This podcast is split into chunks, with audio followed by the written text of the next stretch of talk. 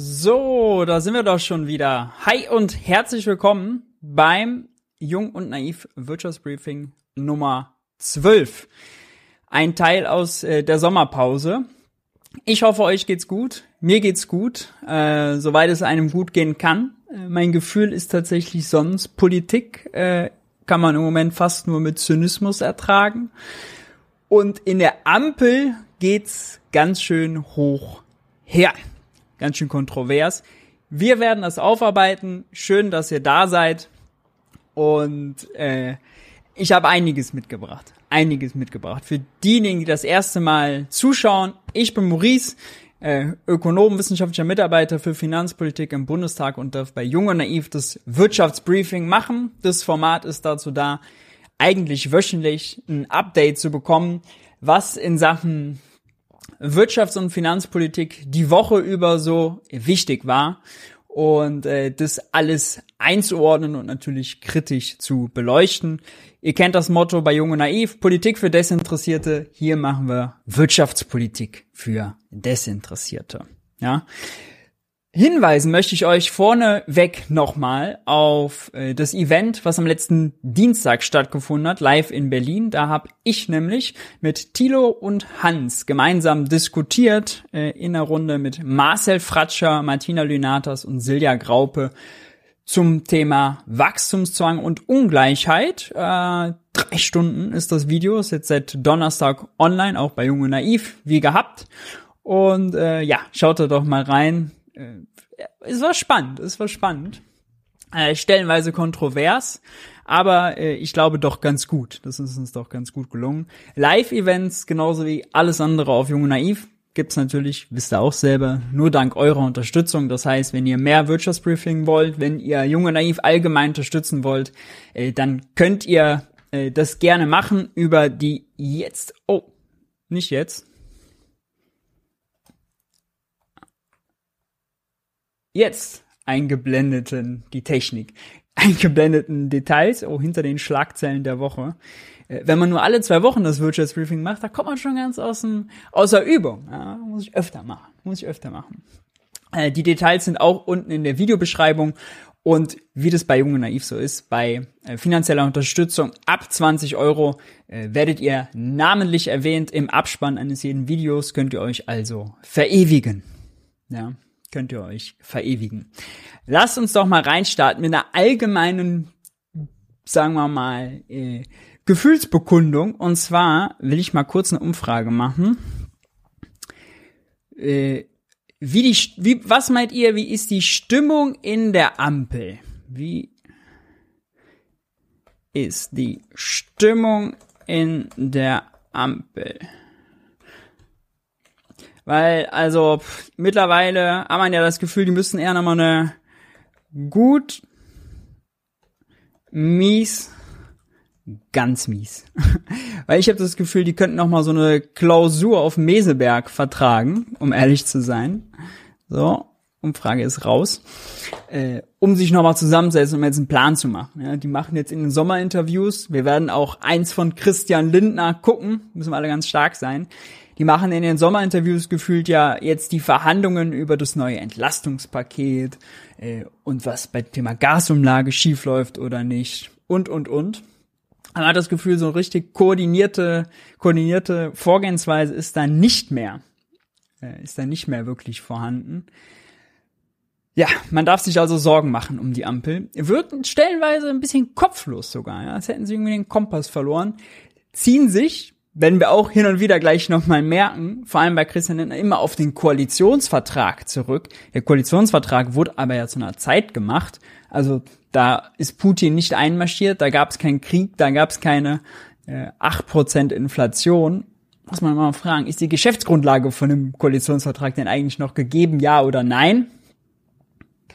Und äh, sie machen ja auch, treffen ja auch Beschlüsse, die unabhängig sind vom Koalitionsvertrag. Thema Gasumlage, Thema Erhöhung der Zusatzbeiträge bei der gesetzlichen Krankenversicherung und, und, und. Wiederum bei anderen Themen, halten sie dann stumpf am Koalitionsvertrag fest. Thema Steuererhöhung, Thema Schuldenbremse.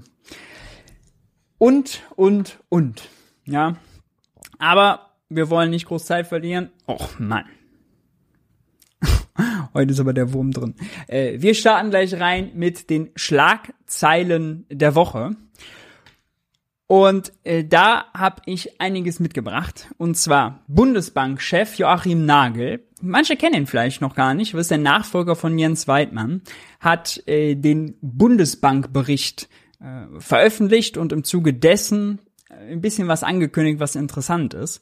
Äh, erstens fordert er weitere Zinserhöhungen, um die Inflation zu bekämpfen. Zweitens geht er davon aus, dass die Inflation deutlich weiter steigen wird. Äh, er geht von einer zweistelligen Inflationsrate aus. Das hat seit 70 Jahren nicht mehr gegeben.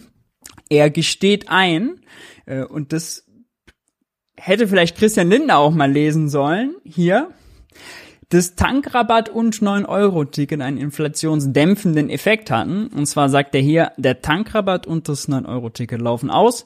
Das dürfte die Inflationsrate um gut einen Prozentpunkt erhöhen. Heißt umgekehrt, im Moment hält es die Inflationsrate unten. Da dann noch die Gasumlage draufkommt, ja, äh, dann kann man, glaube ich, davon ausgehen, äh, sind wir Richtung 10% unterwegs. Ja.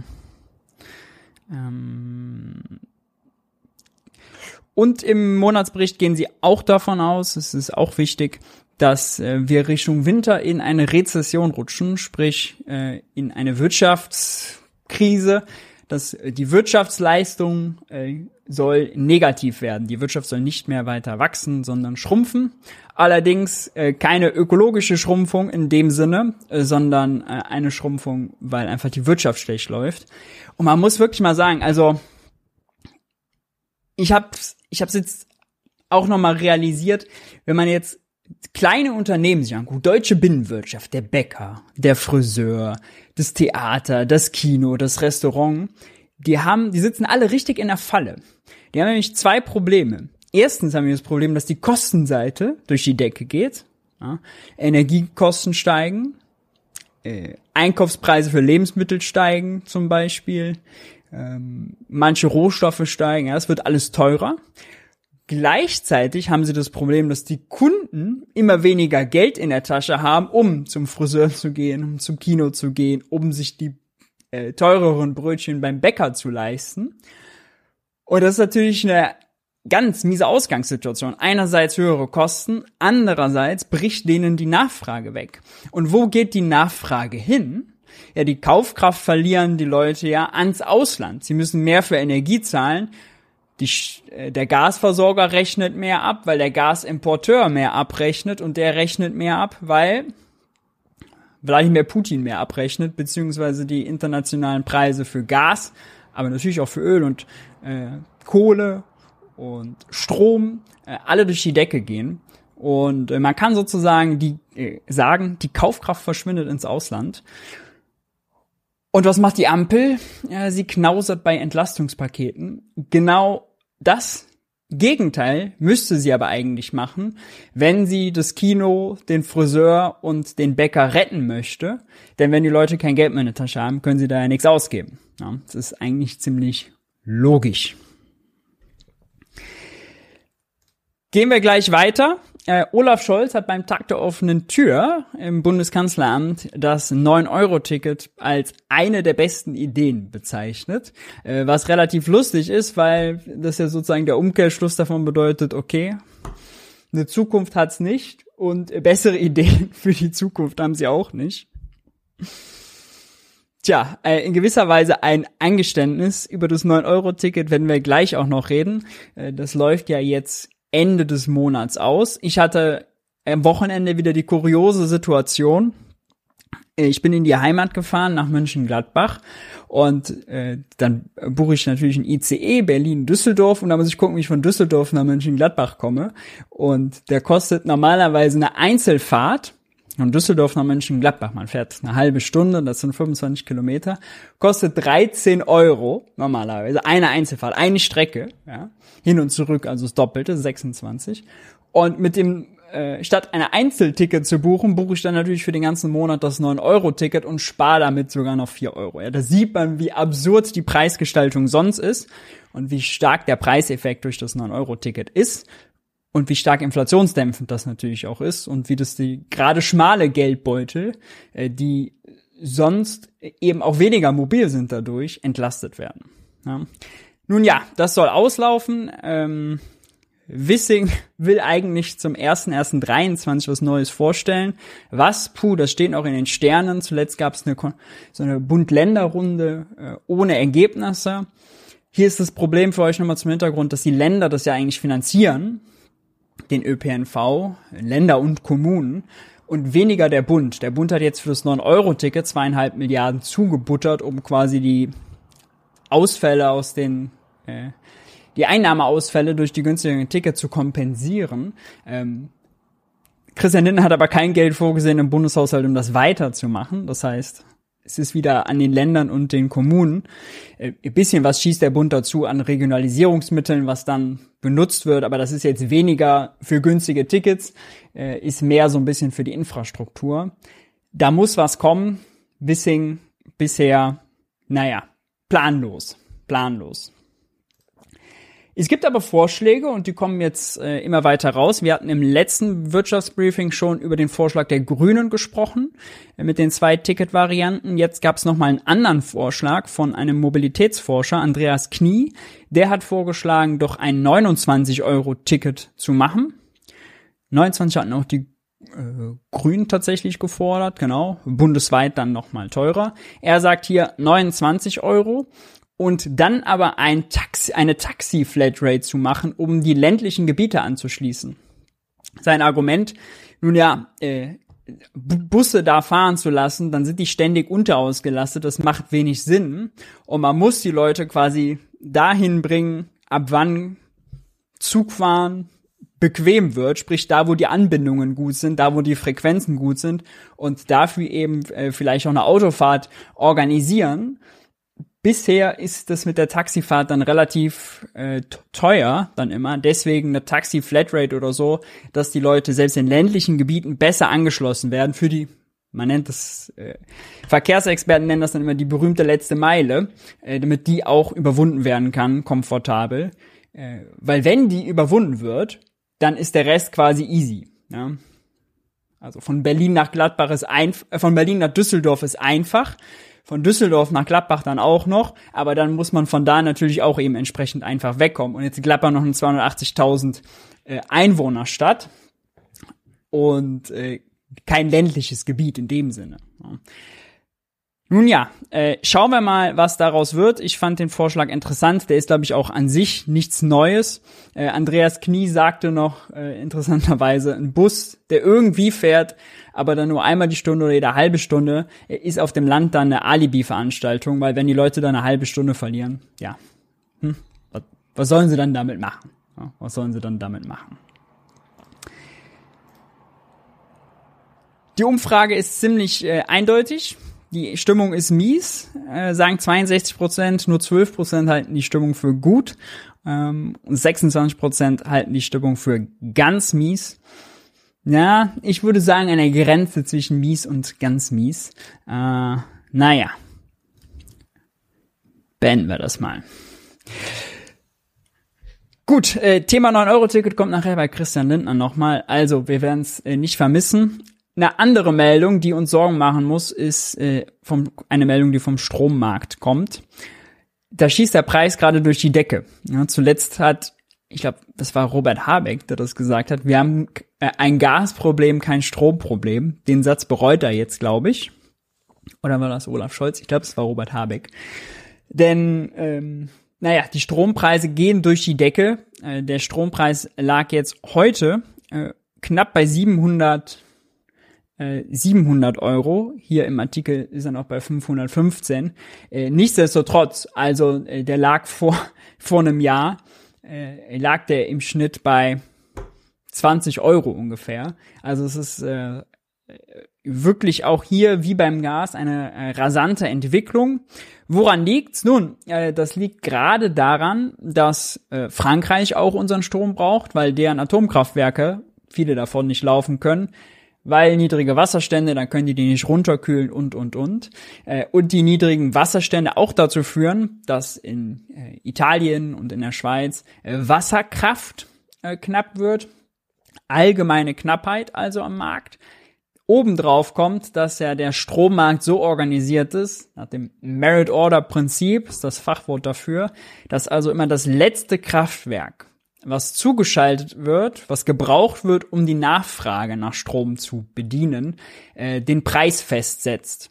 Und das äh, letzte Kraftwerk ist dann immer das teuerste. Also am Anfang kommt Wind, Solar, kommt Atom, kommt Kohle, kommt äh, Wasserkraft, ist jetzt für Deutschland nicht so relevant, äh, all das, was relativ günstig ist. Und äh, dann eben Gas sozusagen, um die Löcher zu stopfen, um die Nachfragelücken zu stopfen. Gas ist aber im Moment eben auch schweineteuer, ist jetzt auch nochmal durch die Decke gegangen. Äh, hat fast den Rekord gebrochen, äh, den es im März hatte, weil jetzt bei knapp über 300 Euro stand äh, der Börsenpreis. Naja, und wenn Gas teuer ist, wird entsprechend auch Strom teuer, äh, wegen dieses Prinzips. Diejenigen, die günstig produzieren, RWE mit der totgesagten Kohle, machen dann richtig fette Gewinne. Aber ähm, der hohe Preis gilt dann eben für alle. Ja. Das heißt, äh, wir haben nicht nur ein Gasproblem, sondern auch ein Stromproblem. Äh, das kann man nicht leugnen. Jetzt ist die Frage, was macht man damit? Muss man an das Merit Order Prinzip ran? Muss man ähm, auch hier über eine Deckelung des Strompreises nachdenken? Ähm, auch ein Thema, führt jetzt zu weit, in der kurzen Phase können wir auch mal besprechen, ist auch äh, die Spekulation am Strommarkt. Denn wenn Knappheiten auftauchen, wenn äh, Preise schwanken, dann ist das immer, immer ein Einfallstor, auch für Finanzspekulanten, die gar nicht den Strom geliefert bekommen wollen, sondern die nur äh, Finanzderivate kaufen, äh, wo es dann nur darum geht, den Kontrakt irgendwann zu verkaufen. Und äh, dieses Einfallstor wirkt natürlich dann entsprechend verstärkend auf die Ausschwankungen, wenn da auch noch mitspekuliert wird. Äh, Gerade bei so Preisauftrieben, ja, wenn wir sehen, ich mache hier nur mal kurz den Chart vom Handelsblatt, äh, wenn der hier so durch die Decke geht, ja, da kann man natürlich als Hedgefonds entsprechend einsteigen und viel Gewinne machen. Problematisch sollten wir ein Auge drauf haben. Dann kommen wir zu einem Thema, was mich wirklich aufgeregt hat. Wir hatten es auch schon beim letzten Mal, die Gasumlage. Gasumlage ist ein Drama in drei Akten, kann man sagen. Akt Nummer eins ist, dass sie überhaupt kommt. Akt Nummer zwei ist, dass sie dann sagen, oh nee, wir machen jetzt eine Mehrwertsteuersenkung auf Gas, um die Privatkunden von der Umlage zu entlasten. Und Akt Nummer drei, heute passiert, kommt raus, dass von der Gasumlage sogar Unternehmen profitieren, die eigentlich gar keine Verluste machen. Wir machen es mal schrittweise. Wie wurde die Gasumlage begründet damals? Nun, die Gasumlage wurde damals begründet ist jetzt, glaube ich, ein bisschen klein. Kann man nicht so richtig sehen, ne? Die Gasumlage wurde begründet, äh, dass man die Versorgungssicherheit im Herbst und Winter gewährleisten muss und dass Unternehmen wie Uniper zum Beispiel, die Gas aus Russland importieren, jetzt ja ein Problem haben, weil Russland nicht mehr liefert. Also müssen sie das Gas woanders her beschaffen. Da ist es teuer haben sie also hohe Einkaufspreise, viel höher als gedacht. Ihre Verkaufspreise sind aber noch fix, wie sie mit Stadtwerken zum Beispiel haben oder mit Gasversorgern. Also machen sie ein fettes Verlustgeschäft. Uniper darf aber nicht über die Wupper gehen, die sind too big to fail. Äh, deswegen ist der Staat da auch eingestiegen mit knapp 15 Milliarden in verschiedenen Paketen, mit so einer Pflichtwandelanleihe, auch mit, einer, mit Aktien, die sie übernommen haben und, und, und, mit einer Kreditlinie bei der KfW äh, wollen aber jetzt trotzdem sicherstellen, dass äh, das Geschäftsmodell von Uniper auch unabhängig vom Staatseinstieg nachhaltig ist und deswegen jetzt hier quasi so eine Solidarmodell Uniper retten.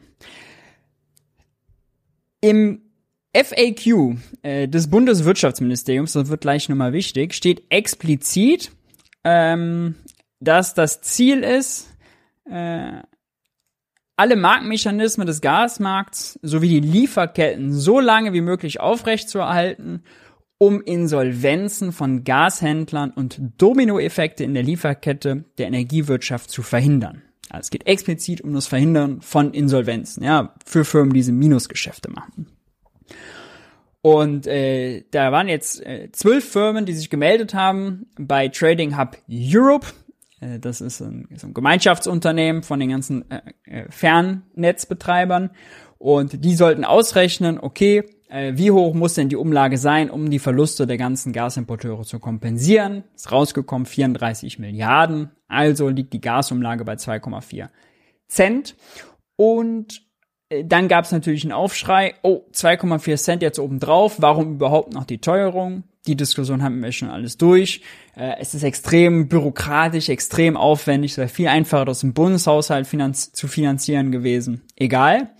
Dann die Frage, kommt da noch Mehrwertsteuer obendrauf, verdient der Staat noch mit? Oh, ja, ja, macht er. Christian Lindner so einen Pseudobrief nach äh, zur EU-Kommission geschrieben und gefragt, ob das denn nicht, ob es denn nicht eine Ausnahme für geben könnte.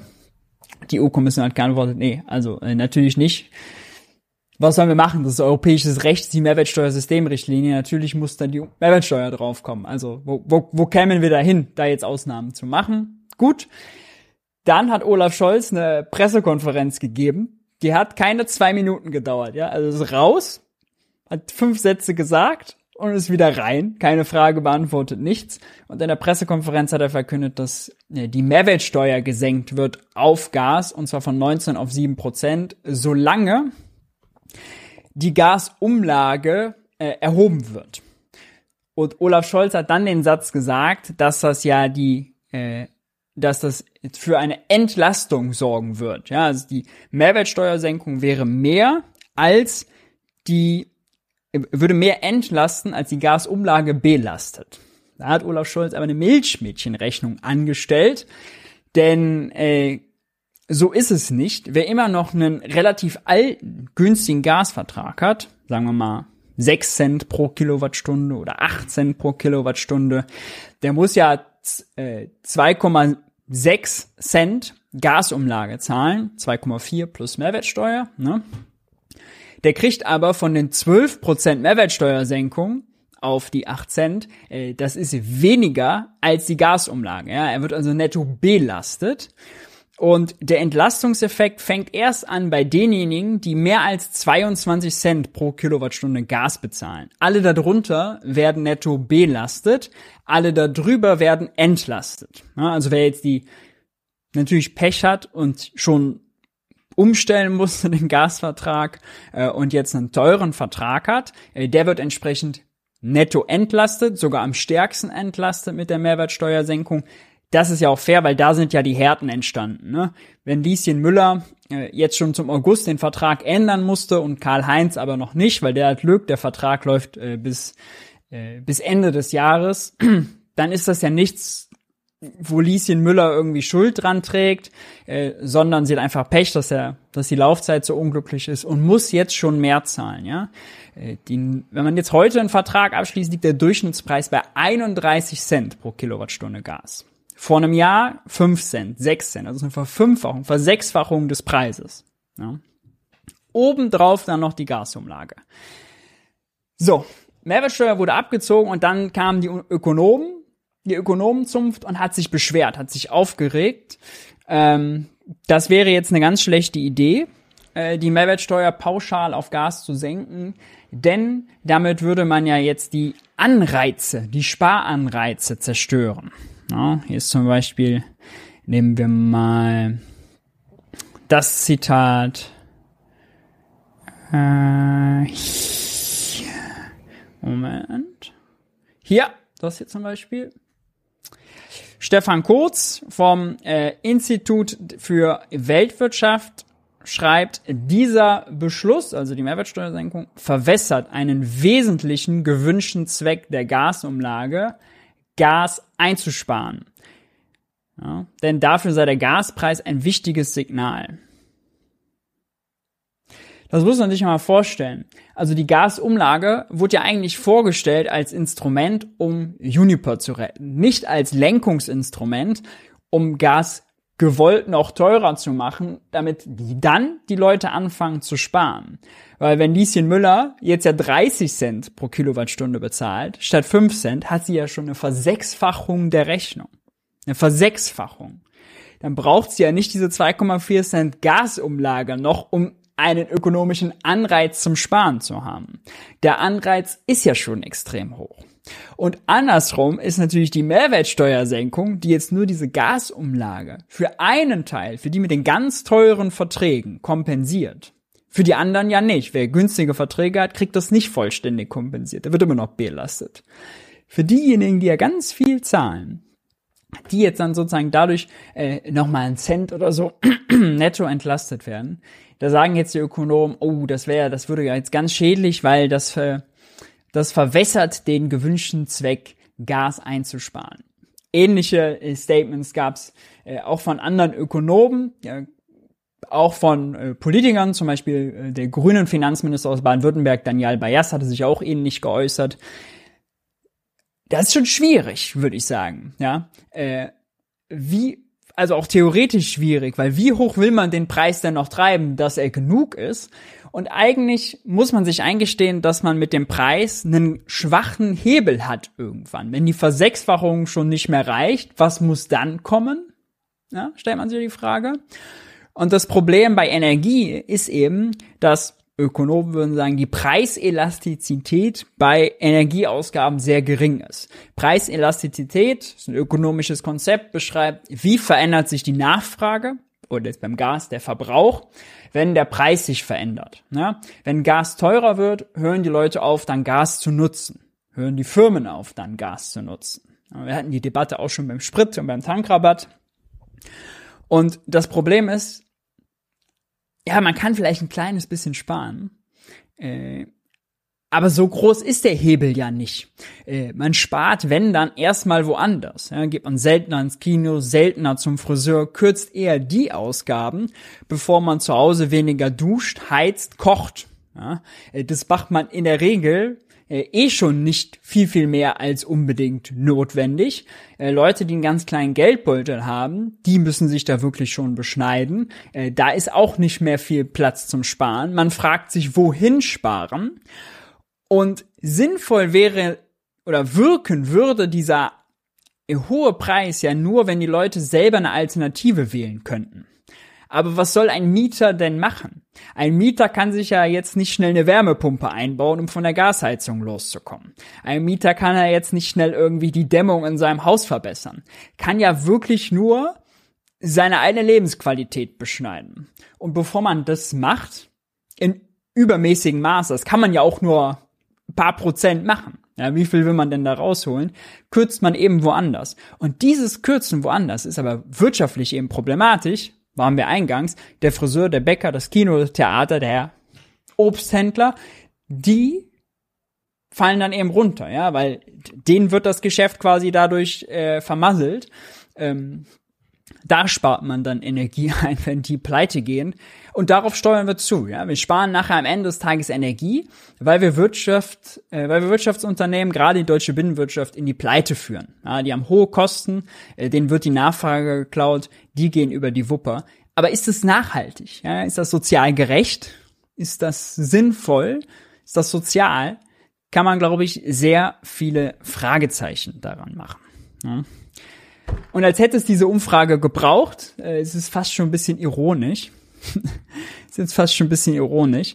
Äh, hat YouGov, war das glaube ich, eine Umfrage gemacht, genau, eine repräsentative, und hat die Leute gefragt, ob sie denn äh, trotz Mehrwertsteuersenkung beim Gas einen Sparanreiz haben. Ja, oh Wunder. Äh, bei Versechsfachung des Preises. Was ist die Antwort? Die Mehrheit hat natürlich gesagt, ja. Äh, 14 Prozent haben nichts gesagt, 24 Prozent äh, sorgen sich um den Anreiz. Naja, wie das zustande kommt, kann ich mir jetzt nicht erklären. Äh, es ist ziemlich offensichtlich, dass die Leute äh, damit wirklich zu kämpfen haben und äh, dass dieser Sparanreiz ohnehin schon gut genug ist. Ja, Ökonomen. Stattdessen war der Vorschlag, das noch zur Vollständigkeit aus diesem Spiegelartikel, haben sie alle gefordert, dass man besser Sozialtransfers macht oder direkte Zuschüsse an diejenigen mit kleinem Einkommen. Aber selbst dann, ja, also wenn man wenn man jetzt nicht den Gaspreis Steuer, mit der Steuer reduziert bekommt, sondern äh, einen Zuschuss bekommt, dann hat man ja auch wiederum das Problem, dass man eigentlich beim Gas nicht sparen kann, wenn man duschen, heizen, kochen will. Ja, äh, also macht da ökologisch für einen Anreiz äh, der Unterschied, kriegt man das ausgezahlt oder ist das ähm, oder ähm, oder wird das quasi die Rechnung gekürzt, macht gar nicht so den Unterschied. Ja. Wirklich äh, kritisch. Und zur Gasumlage generell ist natürlich auch irre. Man macht eine Umlage und dann wieder eine Steuersenkung darauf, um die Privaten zu entlasten. Die Gasumlage für die Privaten sind circa 10 Milliarden Belastung. Die Mehrwertsteuersenkung bringt ungefähr 14 Milliarden Entlastung, eben vor allem bei denen aber, die teure Verträge haben. Was ist aber mit den 34 Milliarden insgesamt aus der Gasumlage? Ja, sind 24 Milliarden, auf denen die Firmen sitzen bleiben. Der Bäcker, der das bezahlt dann äh, mit seiner Gasrechnung. Äh, die, äh, die, die, die äh, Industriebetriebe, die das natürlich zahlen, das, der, das Papierwerk, die Chemiefabrik, äh, die Wäscherei, all die kriegen jetzt durch die Gasumlage auch höhere Kosten. Ja, und was machen die natürlich mit den 24 Milliarden Zusatzkosten? Werden sie die einfach schlucken? Natürlich nicht. Auch das ist bisher in der Diskussion gar nicht drin. Wenn man den Firmen jetzt höhere Kosten überstülpt, was werden die machen? Naja, das, was Firmen immer machen, äh, gerade wenn sie alle gleich belastet werden innerhalb einer Branche, dann werden sie versuchen, das in Form höherer Preise an die Kunden, an die Verbraucher zu überwälzen. Und am Ende zahlen die die Rechnung. Das heißt, diese 24 Milliarden Gasumlage, die jetzt erstmal die Firmen betreffen, unter anderem auch außerdem die Stromversorger, äh, die werden natürlich auch, wenn auch nicht zu vollem Teil, aber auf jeden Fall zu einem wesentlichen Teil umgelegt und landen auch nachher bei den Kunden und bei den Verbrauchern. Also auch das eine Milchmädchenrechnung, auch das, da können wir erwarten, dass auch das einen Inflationsschub gilt, äh, gibt. Die Gasumlage landet in der Inflationsrate und macht die Geldbeutel der Leute kleiner und das Leben nicht schöner. Da kommt dann noch dazu. Gehen wir weiter. So, Akt Nummer drei. Äh, zwölf Unternehmen wollen die Gasumlage. Äh, das war erst geheim, welche Unternehmen das denn sind. Heute ist es rausgekommen dann mit einer Liste. Äh, sind zwölf Unternehmen. Ein paar davon haben den Sitz sogar in der Schweiz. Und naja, das Problematische daran ist, nicht all diese Unternehmen sind insolvenzgefährdet. Ja. Äh, Uniper ist insolvenzgefährdet, die kriegen das größt, den größten Anteil. Ähm, dann noch Gazprom Germania, die kriegen auch einen großen Anteil. Die heißen nicht mehr Gazprom Germania, die heißen jetzt äh, Safe Energy for Europe. SEFE, glaube ich. Irgendwie mal einen ganz kreativen Namen einfallen lassen. Und äh, die wiederum äh, deren Tochterunternehmen sind Wingas äh, und die kriegen auch was. Die kriegen sozusagen, diese Unternehmen machen laut Taz-Recherche 90 Prozent der Umlage aus, also drei Milliarden Umlage gehen nur an die anderen neun Unternehmen. Die machen aber teilweise Gewinne. Die machen teilweise Gewinne. Also hier zum Beispiel habe ich mir äh, mal rausgesucht, Axpo ist eines dieser Unternehmen und das steht jetzt hier schön zum Halbjahresbericht. Das erste Semester des Geschäftsjahres 21-22 ging bis Ende März, war in vielerlei Hinsicht außerordentlich.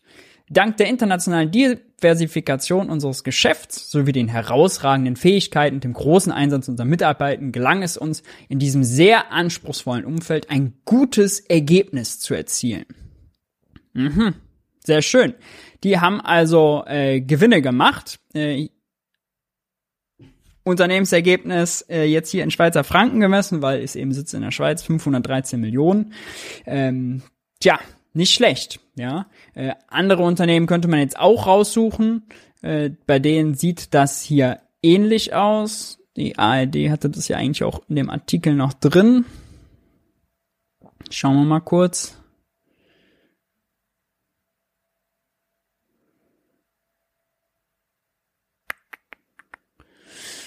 Genau, hier zum Beispiel das Unternehmen VNG, äh, eine Tochter von EMBW, die haben gesagt, äh, die haben, die machten im ersten Halbjahr einen Gewinn von 1,4 Milliarden Euro und äh, die haben gesagt, das Risiko, was sie im Moment haben, sei zwar nicht klein, aber eben nicht existenziell. Ja? Also stehen Unternehmen auf der Liste, bei denen trifft eben diese Bedingung, die wir hier eben in dem FAQ gelesen haben, dass es darum geht, die Insolvenz zu verhindern, nicht zu.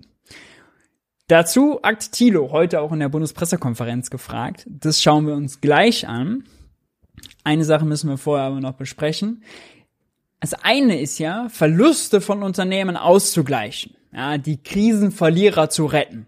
Juniper und die anderen Unternehmen, die da jetzt äh, in Probleme geraten. Das ist die eine Seite der Debatte. Aber wir haben noch eine andere Seite der Debatte, nämlich dass es auch Krisengewinner gibt. Die großen Mineralölkonzerne, diejenigen, die bei einem Strompreis von äh, 600, 700, 500 Euro extreme Gewinne machen. RWE ist mit der dreckigen Kohle, die längst totgesagt ist, jetzt wieder wirklich unglaublich hohe Margen realisiert, weil der Strommarkt eben da so verrückt spielt. Die machen extreme Gewinne. Und es gibt hier eine neue Studie, die kam letzte Woche raus vom Netzwerk Steuergerechtigkeit und der Rosa-Luxemburg-Stiftung, ähm, die davon ausgehen, dass es äh, in Deutschland mit dem Deutschlandgeschäft 113 Milliarden Euro Übergewinne gibt. Übergewinn ist da jetzt einfach definiert äh, als Gewinnsteigerungen bisschen anders definiert, als Mario Draghi es machen würde. Ich würde sagen, die Zahl ist größer, als sie letztlich wäre, wenn man das tatsächlich umsetzt und wenn man auf diese äh, 113 Milliarden eben zum Beispiel wie Italien eine Übergewinnsteuer von 25 Prozent machen würde, käme man auf Einnahmen von 28 Milliarden Euro. Nur wenn man den 90% Steuersatz von Griechenland ansetzt, käme man auf 100 Milliarden. Das ist jetzt der, der hier für die Überschrift genommen wurde äh, der ist auf gar keinen Fall in der, ist auf gar keinen Fall in der Debatte. Brauchen wir nicht groß drüber reden. Äh, ja, äh, wenn man in die Studie reinguckt, gibt's, würde ich sagen, noch äh, einige Kleinigkeiten, die man auch äh, kritisieren kann, dass zum Beispiel äh, die Gewinne natürlich, die müssen ja also geschätzt werden, ja, wie die sich entwickeln. Muss man also wirklich nochmal gucken. Da wurde quasi, äh, wurden die höheren Preise fortgeschrieben. Die Preise sind so volatil. Die Kostensituation ist nicht zu überblicken. Äh, Gerade im Mineralölmarkt ist es ja auch noch so, äh, dass jetzt hier in Deutschland das Kartellamt ja auch noch untersucht, diese Sektoruntersuchung macht und schaut, okay, wo sind die denn eigentlich angefallen? Was haben die Raffinerien sich abgeknapst? Was die Großhändler und, und, und. Muss man also nochmal abwarten. Aber Message ist, auf der einen Seite haben wir extreme Verluste, für die sogar eine Gasumlage gemacht wird, wo die Gaskunden solidarisch verherhalten müssen, obwohl die Preise schon extrem gestiegen sind. Und auf der anderen Seite machen einige ein fettes Geschäft. Das ist die Ausgangssituation, die wir haben. Und äh, dazu hat Thilo heute in der Bundespressekonferenz mal nachgehakt, äh, wie das denn sein kann, dass die Gasumlage jetzt auch für Unternehmen ist, die nicht mehr Krisenverlierer bisher sind. Ja, und hat folgende Antwort bekommen. Ja, muss man sich äh, Ohren, Ohren spitzen und am besten anschnallen. Dann habe ich Herrn Jung mit einem anderen Thema. Ja, Thema Gasumlage. Äh, da gab es ja jetzt Berichte, welche Unternehmen sich registriert haben für diese. Äh, mich würde interessieren, wie Sie verhindern werden, dass lediglich Unternehmen die Gasumlage nutzen, die ansonsten insolvent gehen müssten. Das ist ja Ihre Motivation. Wie verhindern Sie, dass nicht insolvenzbedrohte Unternehmen äh, sich an der Gasumlage beteiligen? Weil die Namen, die jetzt bisher kursieren, das sind ja teilweise Unternehmen von Konzernen oder Konzerne selbst, die äh, immer noch Milliardengewinne machen. Ja, es gibt ja Grenzen, dazu haben wir auch schon kommuniziert. Äh, wer, wer antragsberechtigt ist für den Kostenausgleich, Verzeihung, nur Importeure von russischem Erdgas nach Deutschland. Sie müssen einen Ausfall, Entschuldigung, ich muss mal husten, ein Ausfall von Gas. Ja, also wer Verluste im Importgeschäft hat, die nicht mit Russland zusammenhängen, ja, ist klar, die sind dafür nicht berechtigt und auch nur für die Mengen, die sie eigentlich aus Russland eingekauft äh, hätten. Das muss man äh, jetzt vorneweg. Importverträgen und entsprechenden Mengen unmittelbar betroffen. Schon. Dankeschön. Ähm, äh, die Verträge müssen eine direkte physische Lieferung in das deutsche Gasmarktgebiet vorsehen. Und es müssen Bestandsverträge, die vor dem 1. Mai geschlossen werden, erfasst sein. Wichtig dabei ist, dass die Wirtschaftsprüfer die entstandenen Mehrbeschaffungskosten auf ihre Richtigkeit überprüfen. Man kann die also nicht so einfach angeben. Wir haben mehr Kosten sondern das wird von Wirtschaftsprüfern auf die Richtigkeit überprüft und die Bundesnetzagentur wird den Gesamtprozess nochmal äh, überwachen. Es müssen also verschiedene Voraussetzungen gelten. Eine drohende Insolvenz zählt in der Tat nicht dazu. Ja, das war jetzt der spannende, wichtige Satz. Eine drohende Insolvenz gehört in der Regel oder in der Tat. Was hat sie gesagt? Ich glaube in der Tat. Nicht dazu. Es steht also sehr missverständlich, wurde es bisher kommuniziert. Steht auch missverständlich im Q&A. Ähm, warum? Da habe ich gleich noch eine Idee dazu, aber wir hören erstmal weiter. Lassen wir sie erstmal ausreden. Das gehört sich ja. Wir stehen auf dem Standpunkt, dass ein Unternehmen auch Gewinne machen muss, um sich breiter aufzustellen und sich auch letzt letztlich unabhängiger machen von russischen Gaslieferungen, unabhängiger zu machen von russischen Gaslieferungen. Aber ähm, nach Auffassung von Minister Habeck müssen. Das ist ein starkes Stück, der Satz, ja. Wir sind der Auffassung, dass ein Unternehmen Gewinne machen muss, also dass es sogar subventioniert wird, um Gewinne zu machen. Ja, ähm, das ist hier wirklich so Sozialisieren von Verlusten und bei den Krisengewinnern Privatisieren von Krisengewinnen. Ja, es ist eine komplette Ungleichbehandlung, würde ich sagen. Also, naja. Mal schauen, was Minister Habeck jetzt äh, hier vertritt noch. Hat sie ja schon angekündigt. Zufallsgetriebene Gewinne eben auch anders bewertet werden. Und dazu sind wir ja äh, das wissen Sie mit der Koalition in Gesprächen, ähm, ob wir das handeln können. Da kann ich Ihnen keine Details nennen, auch keinen Stand nennen, aber das ist uns schon bewusst und hierzu sind wir auch in Gesprächen. Was ich ah, also Zufallsgewinne, hat sie jetzt nicht Übergewinne gesagt. Zufallsgewinne sind sie in der Koalition äh, dabei, das zu prüfen. Das heißt de facto, okay, scheinbar ist Minister Habeck auch immer noch der Auffassung, es soll eine Übergewinnsteuer geben oder irgendwas ähnliches anderes klang bisher nicht so. In der Bundespressekonferenz, die Olaf Scholz gegeben hat, hat er noch gesagt, nee, also ist bisher nicht vorgesehen. Dazu hören wir gleich auch nochmal Kevin Kühnert, aber äh, es ist spannend. Also der Konflikt scheint immer noch zu schwelen. Ja? Ich Ihnen noch sagen durch. kann, vielleicht als Neuigkeit, ähm, wir haben ja kommuniziert, dass die ähm, die äh, Minister Habeck sich dafür eingesetzt hat, äh, für Transparenz, was die Liste angeht, der Unternehmen Einige Unternehmen der zwölf sind ja schon bekannt. Äh, Rewe hat sich ja, äh, Entschuldigung, RWE hat sich ja dazu geäußert auch. Ähm, und äh, das hat jetzt äh, Erfolg gehabt und die Liste, die Unternehmen haben zugesagt und die Liste wird jetzt der Unternehmen auf THE, auf Trading Hub Europe Seite veröffentlicht.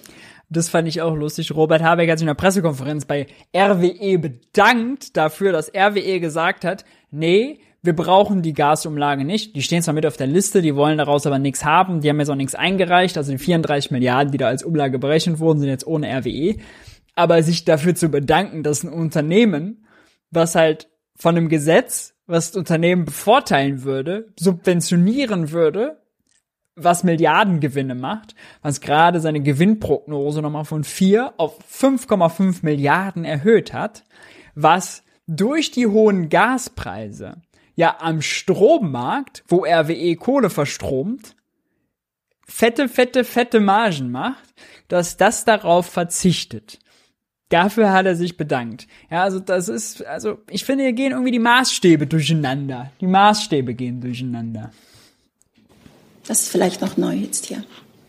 Aber nochmal zurück zu meiner Frage. Also die, eine Drohne-Insolvenz gehört nicht zu den Kriterien. Das würde ja bedeuten, äh, dass die Verbraucher und Verbraucherinnen mit der Gasumlage auch die Profite absichern von vielen Unternehmen, die sich jetzt für die Gasumlage registrieren. Halten Sie das für politisch klug? Ich habe Ihnen ja dazu was gesagt. Ein Unternehmen braucht eine gewisse Gewinnspanne, um weiter agieren zu können. Und zu den weiteren Punkten, ähm, was zufallsgetriebene Gewinne angeht, hier sind wir in Gesprächen. Ich kann hier noch keine Einzelheiten, keine Details nennen, aber wir sind hier in Gesprächen. Aber Stand jetzt gibt es ja keine. Unternehmen brauchen eine gewisse Gewinnspanne, sagt sie hier auch. Also der, Ge der Begriff ist jetzt auch bisschen komisch. Ja, die brauchen natürlich Deckungsbeitrag, um ihre Kosten zu decken. Gewinn ist das, was dann ganz am Ende, wenn alle, äh, alle Aufwendungen von allen Erträgen abgezogen werden, überbleibt. Aber äh, Kosten decken und Gewinne machen sind ja zwei verschiedene Paar Sachen. Gewinne machen sollten sie ja nur, äh, wenn sie ein erfolgreiches Geschäftsmodell haben, machen die meisten ja von denen auch. Ähm, also das hier die Kommunikation ja, aus dem BMWK. Schwierig, sagen wir mal. Schwierig. Schwierig. Übergewinnsteuer, das heißt, ähm, man muss ja mit dem Status quo leben und das bedeutet, äh, dass die Bevölkerung die Profite absichern muss. Ich habe mich dazu geäußert jetzt eben. Herr Eckstein. Eine Nachfrage zu den zufallsgetriebenen Gewinnen. Sie haben gesagt, es gibt Gespräche. Können Sie sagen, welche Ministerien an diesen Gesprächen beteiligt sind? Gespräche innerhalb. Francesco schreibt gerade im Chat, das war nicht, also astrein, den muss ich mal einblenden. Gasumlage gleich gute Gewinne Gesetz.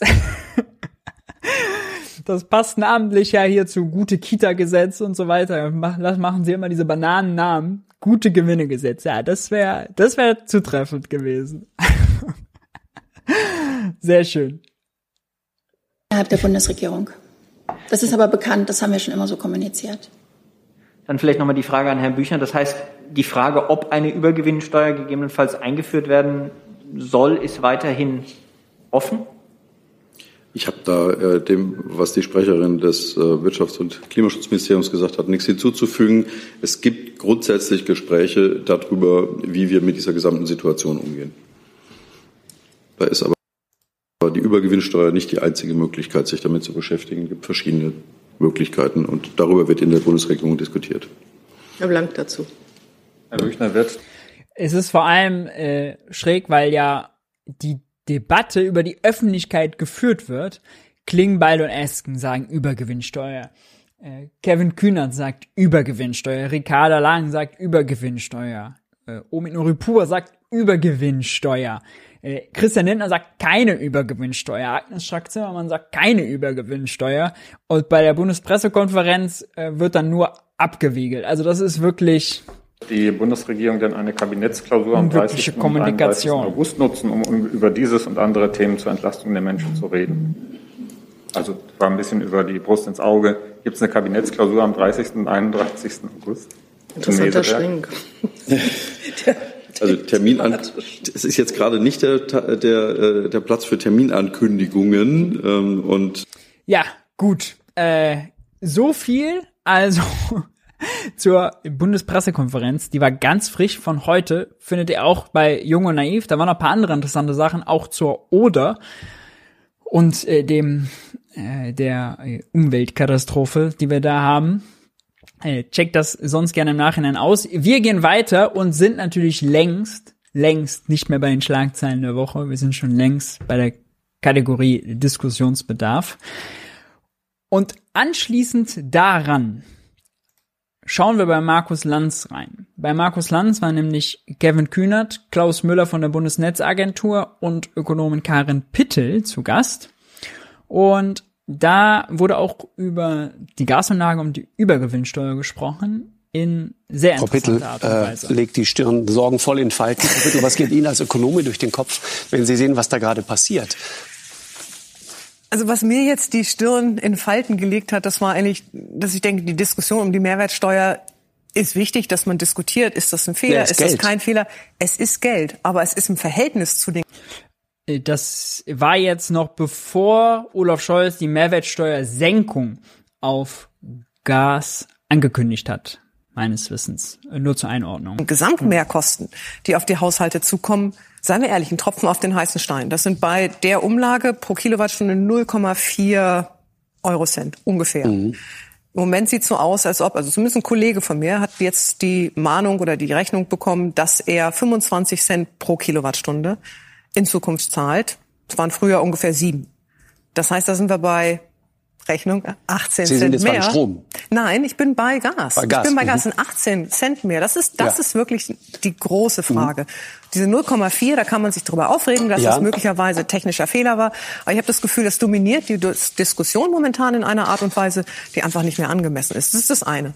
Das zweite ist, ist ja auch die Frage, ähm, hätte man diese Gasumlage, hätte man es anders gestalten können? Die eine Option wäre auf jeden Fall gewesen, dass man sagt, man finanziert es aus allgemeinen Steuermitteln. Mhm. Das hat man im Prinzip ja gerade bei der EEG-Umlage gemacht. Dass man sagt, das ist im Prinzip eine gesamtgesellschaftliche Aufgabe, das wird aus Steuermitteln finanziert. Aber da muss man ehrlich genug sein, dass man dann auch sagt, irgendwo muss das Geld herkommen. Ja. Da müssen woanders die Steuern erhoben werden. Also ich Ich glaube, das ist schon eine Diskussion, die man führen kann. Ist das so gerecht, mhm. dass es nur die Gaskunden oder profitieren wir alle von einem gesunden Gassystem? Die Kehrseite der Medaille, wenn ich sage, sind nur die Gaskunden, da kann man sich natürlich auch überlegen, wenn ich jetzt Pech habe und mein Unternehmen hat nicht bis zum 1. Mai bereits einen solchen Vertrag mit einem russischen Importeur gehabt, sondern hat mit einem anderen Importeur, hat nach dem 1. Mai einen Vertrag über Lieferungen geschlossen, dann kriegt es dieser Ausgleich nicht. Korrigieren Sie mich, wenn ich hier falsch liege. Das heißt also, was ich tatsächlich beobachte, sind massives Auseinanderdriften auch der Gas, Haushaltsgaspreise. Und das wird eben durch die Umlage okay. Nicht gemindert. Ne, das muss der, der wenig zahlt, kriegt das ja. gleiche obendrauf wie der mit den 25 Cent. Exakt. Der bekommt das auch nochmal obendrauf. Interessanter Punkt. Und das finde ich eigentlich noch wesentlich Herr Müller nickt mit dem Kopf, weil Frau Pittel gerade fragt, korrigieren Sie mich, wenn Sie was Falsches. Ist so, ja?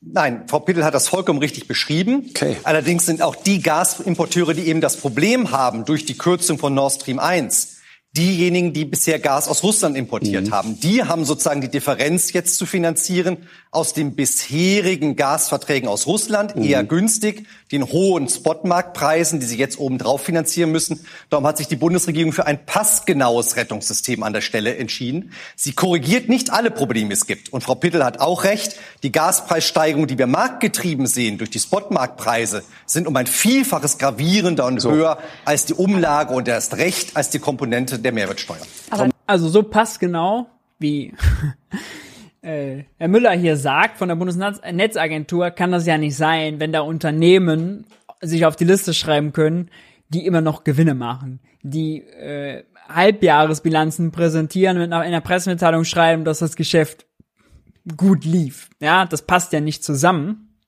Und ich wollte noch nachfragen, warum ich glaube, äh, dass sie das mit den Insolvenzen nicht machen können. Ich vermute mal, das war die Ursprungsintention. Sie sind an, von Juniper ausgegangen. Wie können wir Juniper den Hintern retten? Und haben dann, sind dann auf die Idee gekommen mit der Gasumlage. Habeck, so schätze ich mal, wollte, das hat er zumindest mal gesagt, äh, sogar das aus dem Haushalt einfach bezahlen. Christian Lindner hat geblockt, deswegen braucht er die Umlage. Was sie aber jetzt nicht machen können, steuerlich, hat man immer, äh, ist diesen Gleichbehandlungsgrundsatz brechen. Also, wenn, äh, sie können nicht sagen, dass Unternehmen, die Verluste machen, äh, diese Umlage bekommen und Unternehmen, die Gewinne machen, nicht, glaube ich. Sie müssen die gleich behandeln, weil es eben diese Umlage ist. Und dann ist die einzige Bedingung, machen Sie Russlandgeschäft, machen Sie in diesem Russlandgeschäft wegen der ausbleibenden Lieferungen äh, miese, dann wird es ausgeglichen, unabhängig davon, ob sie zum Beispiel wie jetzt RWE oder wie andere äh, im Strommarkt enorme Gewinne machen, Gewinne, die viel höher sind als die Verluste äh, beim Gas. Ja, äh, das wird wahrscheinlich der Grund sein. Ich denke mal, wenn Sie einfach jetzt äh, Juniper über den Wirtschaftsstabilisierungsfonds oder so, dann gibt's ja auch das große Instrument, äh, gerettet und gepampert hätten, wäre das wahrscheinlich deutlich günstiger gegangen und einfacher gegangen äh, und hätte dann diese, Komplik äh, diese Komplikationen nicht gebracht. Jetzt ist es auf jeden Fall eine wirklich, also wirkliches Chaos. Es ist ein Konjunkturprogramm für Steuerberater. Ja, wie viele Stunden werden Steuerberater jetzt damit zubringen, äh, die Gasumlage, die Rechnungen zu äh, Buchhalter die Rechnungen zu korrigieren, äh, dann die Mehrwertsteuer muss im System unterjährig umgestellt werden, ja, äh, auch das problematisch. Äh, dann werden da Kunden irgendwie das dann nicht zahlen wollen und so, dann müssen Anwälte eingeschaltet werden. Wie viele Leute verschwinden ihr Talent, ihre Zeit, ihr Köpfchen da drauf, ihr Geld da drauf, jetzt diese Umlage aufzulegen, dann die Mehrwertsteuer zu senken. Ja, es ist also wirklich, die FDP hat plakatiert, sie will einen modernen, schlanken Staat. Mit Gasumlage schafft sie jetzt hier das Gegenteil. Ja, der moderne, schlanke Staat wäre gewesen, der Staat bezuschusst Juniper oder der Staat bezahlt aus dem Haushalt äh, einmal mit einem Sondervermögen Energiesicherheit. Wäre ja gegangen. Schuldenbremse ist ja 22 noch ausgesetzt. Sondervermögen Bundeswehr hat man sogar äh, auch von der Schuldenbremse sowieso noch ausnehmen können, hätte man genauso machen können. Hätte die CDU sich etwa verweigert, äh, Juniper zu retten, weiß ich nicht, die Stimmen hätten sie gebraucht. Äh, all das wäre deutlich schlanker gewesen, das wäre per Federstrich gegangen oder per Nachtragshaushalt und hätte nicht die ganzen Leute, die ganzen Ressourcen gebunden. Ja. Aber sprechen wir von Fachkräftemangel. Und hier werden ganz viele Fachkräfte mit Bullshit-Arbeit jetzt belästigt. Ja, für Arbeit und Kontrolle und Prüfung und Korrektur von Rechnungen und Korrektur von Steuern äh, von, von Betriebssystemen, von Warensystemen, Kassensystemen, die man sich wirklich hätte sparen können.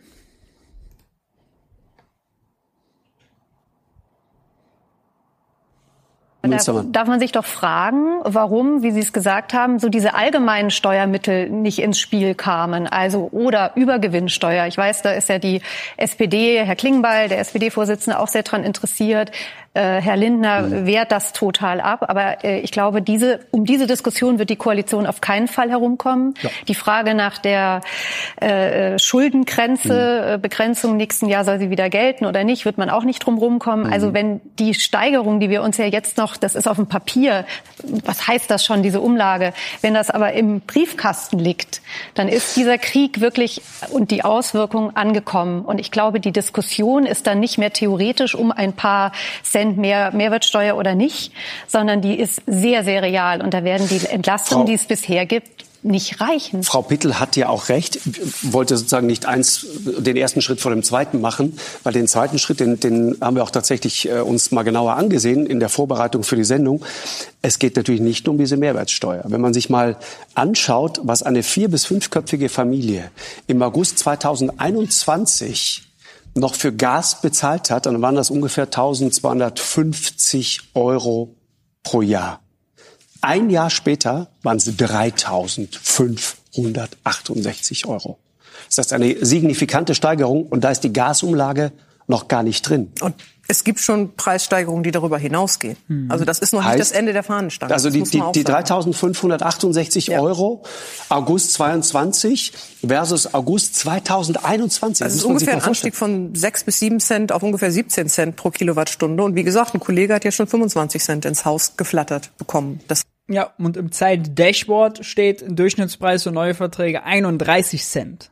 Das ist dann wirklich 5 bis 30, das ist eine Versechsfachung heißt also, das kann durchaus noch höher werden. Und das ist eben, das ist das massive Problem, über das man eigentlich reden muss. Wie bekommt man das tatsächlich hin, dass eben auch ärmere Haushalte, das ist jetzt eigentlich auch ein ziemlich hoher Verbrauch, muss man auch sagen. Also es ist ein ziemlich großes Haus. Ja, ich weiß nicht, ob das Beispiel hier meinen Sie. Genau. Ja, vier bis fünfköpfige Familie. Ja. 20.000 Kilowattstunden, genau. das ist schon eine mhm. ganze Menge. Ne? Also mhm. Durchschnitt ist, glaube ich, doch aber trotzdem, weniger. aber die, die, das Beispiel ist, das ist sehr exemplarisch und, und sehr krass. Von sehr 1200 krass. Euro hoch auf 3,5 und mit Gasumlage landest du dann bei über 4.100 Euro. Wenn das man sich jetzt Preis. noch überlegt, dass es ein paar Leute gibt, die noch Das heißt, das ist die wahre Zahl, über die wir sprechen. Im Durchschnitt. Ne, aber Nur man muss Gas, eben auch ne? sagen, es gibt tatsächlich Menschen, die haben Altverträge, die sind weit drunter und es gibt hm. Menschen, die haben Neuverträge, die sind weit drüber. Und da sieht man dann auch das Spektrum. Ne? Und das ist ja völlig unabhängig davon, ob ich jetzt arm oder reich bin. Mhm. Es kommt einfach darauf an, was ich für einen Gasvertrag vielleicht geschlossen habe, in der Hoffnung, es wird günstiger oder in dem Vertrauen, es bleibt zu teuer. Also das, das ist sehr erratisch. Eher hoher Verbrauch, sagen Sie aber nochmal, von 1200 Euro hoch auf 4200 Euro mhm. binnen eines Jahres mit Gasumlage. Ja, aber jetzt. Was machen wir damit? Was ist das für ein man muss auch mal sagen, ja, da sind wir bei den Größenordnungen äh, bei einer vier- bis fünfköpfigen Familie. Ich hatte eben gesagt fünf Kinder, war natürlich Quatsch. Äh, drei Kinder. ähm, oder zwei, je nachdem. Äh, das ist natürlich, also, da, äh, das beeinflusst auch Familien. Das sind nicht die Stadtärmsten. Ne? Äh, wirklich ganz normale äh, Durchschnittseinkommen, äh, die da wirklich schon drunter leiden. Ja, da, das Problem eben auch, dass viele Deutsche keine Ersparnisse haben. Ja, die unteren äh, 50 Prozent, äh, unteren 30 Prozent sind quasi netto verschuldet und dann geht's langsam los mit Ersparnisse bilden ein bisschen. Äh, aber das Ersparnisse dafür aufzulösen, erzeugt dann auch wieder Unsicherheit. Dann muss man wieder Glück haben, dass das Auto nicht repariert werden muss und, und, und. Dann wird der Urlaub gestrichen, so, und dann kann man sich ja auch vorstellen, ja, wenn man den Urlaub dann streicht, wenn Unsicherheit hat, das schadet auch alles natürlich der Wirtschaft. Ja, Leute, die sich nicht erholen können, die Leute unsicher sind. Also es ist alles, alles wirklich nicht nur sozial ungerecht, sondern einfach schädlich für die Wirtschaft. Wenn die FDP, wenn Christian Lindner Wirtschafts, der, der Finanzminister sein will, der hier für eine tolle Wirtschaft sorgt, dann schafft er damit wirklich das Gegenteil.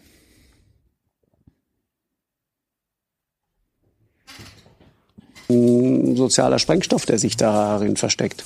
Natürlich liegt da ein solches Potenzial drin. Das ist ja nicht neu und deswegen wird ja seit Wochen und Monaten um die richtigen Entlastungen gerungen. Manches mhm. ist auf dem Weg, anderes wird kommen. Lassen Sie uns nicht erstarren vor diesen Zahlen. Diese ich schreibe gerade jemand, das ist ja so mit den alten Mietverträgen in Berlin, von denen manche Leute ständig um die Welt jetten. Äh, Mietverträge ist natürlich auch ein gutes Stichwort.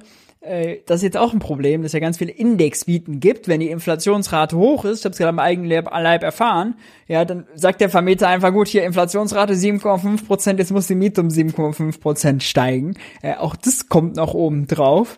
Äh, und Miete macht 30, 40, 50 Prozent äh, der gesamten Ausgaben aus. Da kann man sich vorstellen, wenn die Miete um 7,5 Prozent steigt, dann ist die persönliche Inflationsrate gleich mal um 3,5 Prozentpunkte nochmal höher. Ja, äh, also da kommen wir wirklich in Bereiche, oh, das wird, das, das wird richtig mies. Die sind krass, da brauchen wir überhaupt nicht drüber diskutieren. Aber der Großteil dieser Zahlen ist durch die Marktsituation aufgrund der allgemeinen Umstände, die bekannt sind, getrieben. Daran werden wir jetzt kurzfristig politisch nicht mehr viel ändern können. Man kann an der Umlage, da hätte man jetzt drüber diskutieren können, macht man das anders, aber der Großteil dieses Preises kommt dadurch zustande, ja. dass Anbieter zum Teil an den Spotmärkten gerade das Zehnfache dessen zahlen, wofür sie sich ursprünglich Gas beschafft hatten. Die entscheidende Frage ist also die der Entlastungen und der Ziel Zielgenauigkeit von Entlastungen. Sie wissen, 30 Milliarden sind ja bereits unterwegs. Manches mhm. ist da, die 300 Euro Energiepreis. Um ehrlich zu sein, also es geht gar nicht mehr um die Zielgenauigkeit von Entlastungen. Die erste und wichtigste Frage ist erstmal genug Entlastungen. Ja, die 30 Milliarden sind nichts dagegen. 10 Milliarden mit Gas, durch die Gasumlage schon weg, wenn von den 20 Milliarden, die die Firmen jetzt noch aufgebrummt bekommen, noch ein Großteil weitergegeben wird, sind die 30 Milliarden, für die die Ampel sich die ganze Zeit rühmt, auch schon weg, ja, verfeuert. Also, es geht nicht nur um Zielgenauigkeit, es geht erstmal um genug, um Volumen. Sind die groß genug? Das ist erstmal das erste Hindernis, was wir haben. Preispauschale kommen mit dem Septembergehalt bei allen, die dann in einem Beschäftigungsverhältnis sind. Und jetzt laufen in diesen Tagen und wie ich hoffe mit einem baldigen Abschluss der Gespräche in der Koalition die Verhandlungen darüber, was die nächsten Schritte, gemeinhin wird jetzt vom dritten Paket gesprochen, wie das aussieht. Darin werden Sachen zum Thema Einkommenssteuer enthalten sein. Wie genau? Das ist Gegenstand der, der politischen Debatte in der Koalition. Damit ist die Dämpfung der kalten Progression gemeint, hatten wir im letzten Wirtschaftsbriefing schon ausführlich. Noch, aber natürlich wird zum Thema Einkommenssteuer was passieren. Wir sind aus meiner Sicht, aus Sicht der SPD, in der Schuld bei Rentnerinnen und Rentnern, aber gerade auch nochmal bei Studierenden, die ähm, in vielen Fällen im Moment noch vor offenen Fragen stehen. Äh, und wir müssen ganz klar uns den kleinen und mittleren Einkommensgruppen schwerpunktmäßig zuwenden. Was das meinen Sie das, mit kleinere und mittlere Einkommensgruppen konkret? Naja, ich weiß, es ist dann immer total interessant, auf einzelne Eckzahlen abzuzielen. Zur Wahrheit gehört natürlich auch, das Leben ist in unterschiedlichen Ecken des Landes unterschiedlich teuer. Also ein Haushaltseinkommen von 4.000 oder 5.000 Euro brutto heißt in München was anderes als in Pirna oder so. Das muss man sich auch vor Augen führen. Mir ist wichtig für die SPD, für die kann ich ja an der Stelle nur sprechen, zu sagen, uns geht es hier nicht darum, jetzt nur auf Menschen im Transferleistungsbezug oder die vielleicht Mindestlohn bekommen zu schauen, sondern natürlich haben auch Haushalts-Single Haushalte mit zweieinhalb oder 3.000 Euro, Paare, die mit vier, fünf, 6.000 Euro im Monat nach Hause gehen, die leben hier nicht wie Gott in Frankreich in so einer Situation, wo die Zahlen, die Sie da vorlesen, gerade eintreten. Die haben auch ja, sehr, sehr wichtiger Punkt von Kevin Kühnert. Auch ein Entlastungsbedarf. Das muss man immer ins Verhältnis setzen. Schauen Sie in den Osten beispielsweise, da haben die Menschen aus historischen Gründen weit überdurchschnittlich keine Rücklagen, keine Vermögenswerte. Das ist wiederum auch anders zu betrachten. Die können solche Vorauszahlungen, wie sie jetzt manchmal verschickt werden, einfach nicht leisten. Greif mal im nackten Mann die Tasche. Wir werden also ein bisschen aussteuern müssen. Aber wir gucken hier nicht nur auf Menschen, die jetzt zuletzt gerade bei der Tafel angestanden haben. Es ist auch ein riesiges Drama, sondern wir sprechen über weite Teile der Gesellschaft, die in einer Situation sind, wo sie es absolut verdienen, finanzielle Unterstützung politisch auf den Weg gebracht zu bekommen. Noch ein Punkt zu äh, seinem Statement, dass man ja gegen die Marktpreise nichts machen könne. Wenn man jetzt an den Strommarkt guckt, dann sind die Marktpreise für Strom ja nur so hoch, weil der Gaspreis an der Börse mit dem Merit Order Prinzip, was ein staatlich eingeführtes Prinzip ist, nachdem der Staat beschlossen hat, der Strommarkt muss dereguliert werden, was dafür sorgt, dass die Preise so hoch sind. Denn also Wind, Sonne, Wasser, Kohle, äh, Atom, die sind ja alle nicht so teuer. Ja, ist ja nur das Gas, was so unendlich teuer ist und dadurch die anderen so teuer macht. Aber die anderen könnten ja produzieren ja viel günstiger. Also es ist schon das das staatlich eingeführte System, äh, was da für Probleme sorgt. Und natürlich zum Beispiel auch die Steuern. Mehrwertsteuer, die da dann oben drauf kommt, das noch treibt. Das heißt, die Frau Münstermann lächelt suffisant. Ja, ich frage mich, ob Herr Lindner das auch weiß, was ja, Sie da genau planen. Das. Ähm, also wenn ich mir sein letztes Interview angeschaut habe, war er sehr dezidiert in seiner Aussage, dass eigentlich jetzt nicht mehr so viel geht und ähm, dass er an seiner politischen Überzeugung der Schuldenbremse und so weiter festhalten will. Er hat einen Vorschlag zum Inflationsausgleich gemacht, wie übrigens ja der Finanzminister vor ihm, Olaf Scholz, das auch schon zweimal gemacht hat. Scholz hat in seiner PK, in seiner Sommer-PK eigentlich auch gesagt, ja, er findet das ganz gut, was ein Finanzminister so sagt, kann ja nicht falsch sein. Ich übersetze es mal äh, so, wie ich das empfunden habe. Sprich, eigentlich ist ja die Achse Lindner-Scholz gerade gar nicht so schlecht und ähm, ich bin gespannt, wie die SPD und auch die Grünen da reingehen wollen. Konstruktiv, das kann ich sagen damit wir uns da nicht missverstehen an der Stelle. Olaf Scholz hat das gesagt, was wir in der Parteispitze der SPD auch gesagt haben. Wir finden es erstmal gut, dass hier über Entlastung gesprochen wird, auch im Bereich der Einkommenssteuer. Da haben wir, deswegen habe ich das gerade noch mal ausgeführt, überhaupt nichts dagegen. Es ist gut, dass hier in einem Volumen von 10 Milliarden Euro, und man muss fairerweise sagen, es sind nicht nur 10 Milliarden des Finanzministers mhm. im Bund, sondern da ist auch Geld der Länder mit drin, denn die Einkommenssteuer verteilt sich schlussendlich auch, mhm. ähm, dass wir über so eine Größenordnung jetzt sprechen über die genaue Aufteilung auf die verschiedenen Einkommensgruppen Darüber sprechen wir jetzt allerdings noch politisch in der Regierung, denn das in Euro und Cent, denn das ist ja entscheidend für Haushalte. Man bezahlt ja nicht mit Prozenten an der Supermarktkasse, sondern man bezahlt mit Euro und Cent. Mhm. Dass da, je höher das Einkommen ist, mehr rauskommt und bei denen, wo keine Rücklagen sind und auch am Ende des Monats wenig Einkommen aufs Konto kommt, dass dort zum Teil dann bei einem Single-Haushalt mit 20.000 im Jahr nur 100 ein paar zerquetschte rauskommen, das kann noch nicht der Weisheit letzter Schluss sein. Und da werden wir uns sicherlich politisch noch mal über andere Zahlen drüber beugen müssen. Also, das wird, ähm, das Vorhaben ist gut, auch dass sie den Lindner-Vorschlag nicht so durchwinken, ja, weil da kann man, glaube ich, schon noch was verbessern. Allerdings ist gerade bei denen, die Kevin Kühnert hier anspricht, äh, mit der Einkommenssteuer eben nicht viel zu machen. Wer kaum Einkommenssteuer zahlt, kann auch nicht über die Einkommenssteuer entlastet werden. Also wer 20.000 Euro brutto Jahreseinkommen hat, ja, der hat dann ein zu versteuerndes Einkommen von 8.000, 9.000 so viel Steuer, Einkommensteuer zahlt der gar nicht, äh, dass der darüber wirklich entlastet werden kann. Ja. Aber er zahlt eine andere Steuer, er oder sie zahlt eine andere Steuer in ganz erheblichem Maße, nämlich die Mehrwertsteuer. Die Mehrwertsteuer belastet äh, diejenigen, die von der Hand in den Mund leben, die nicht sparen können, sondern alles ausgeben müssen für Miete und Alltagsbewältigung.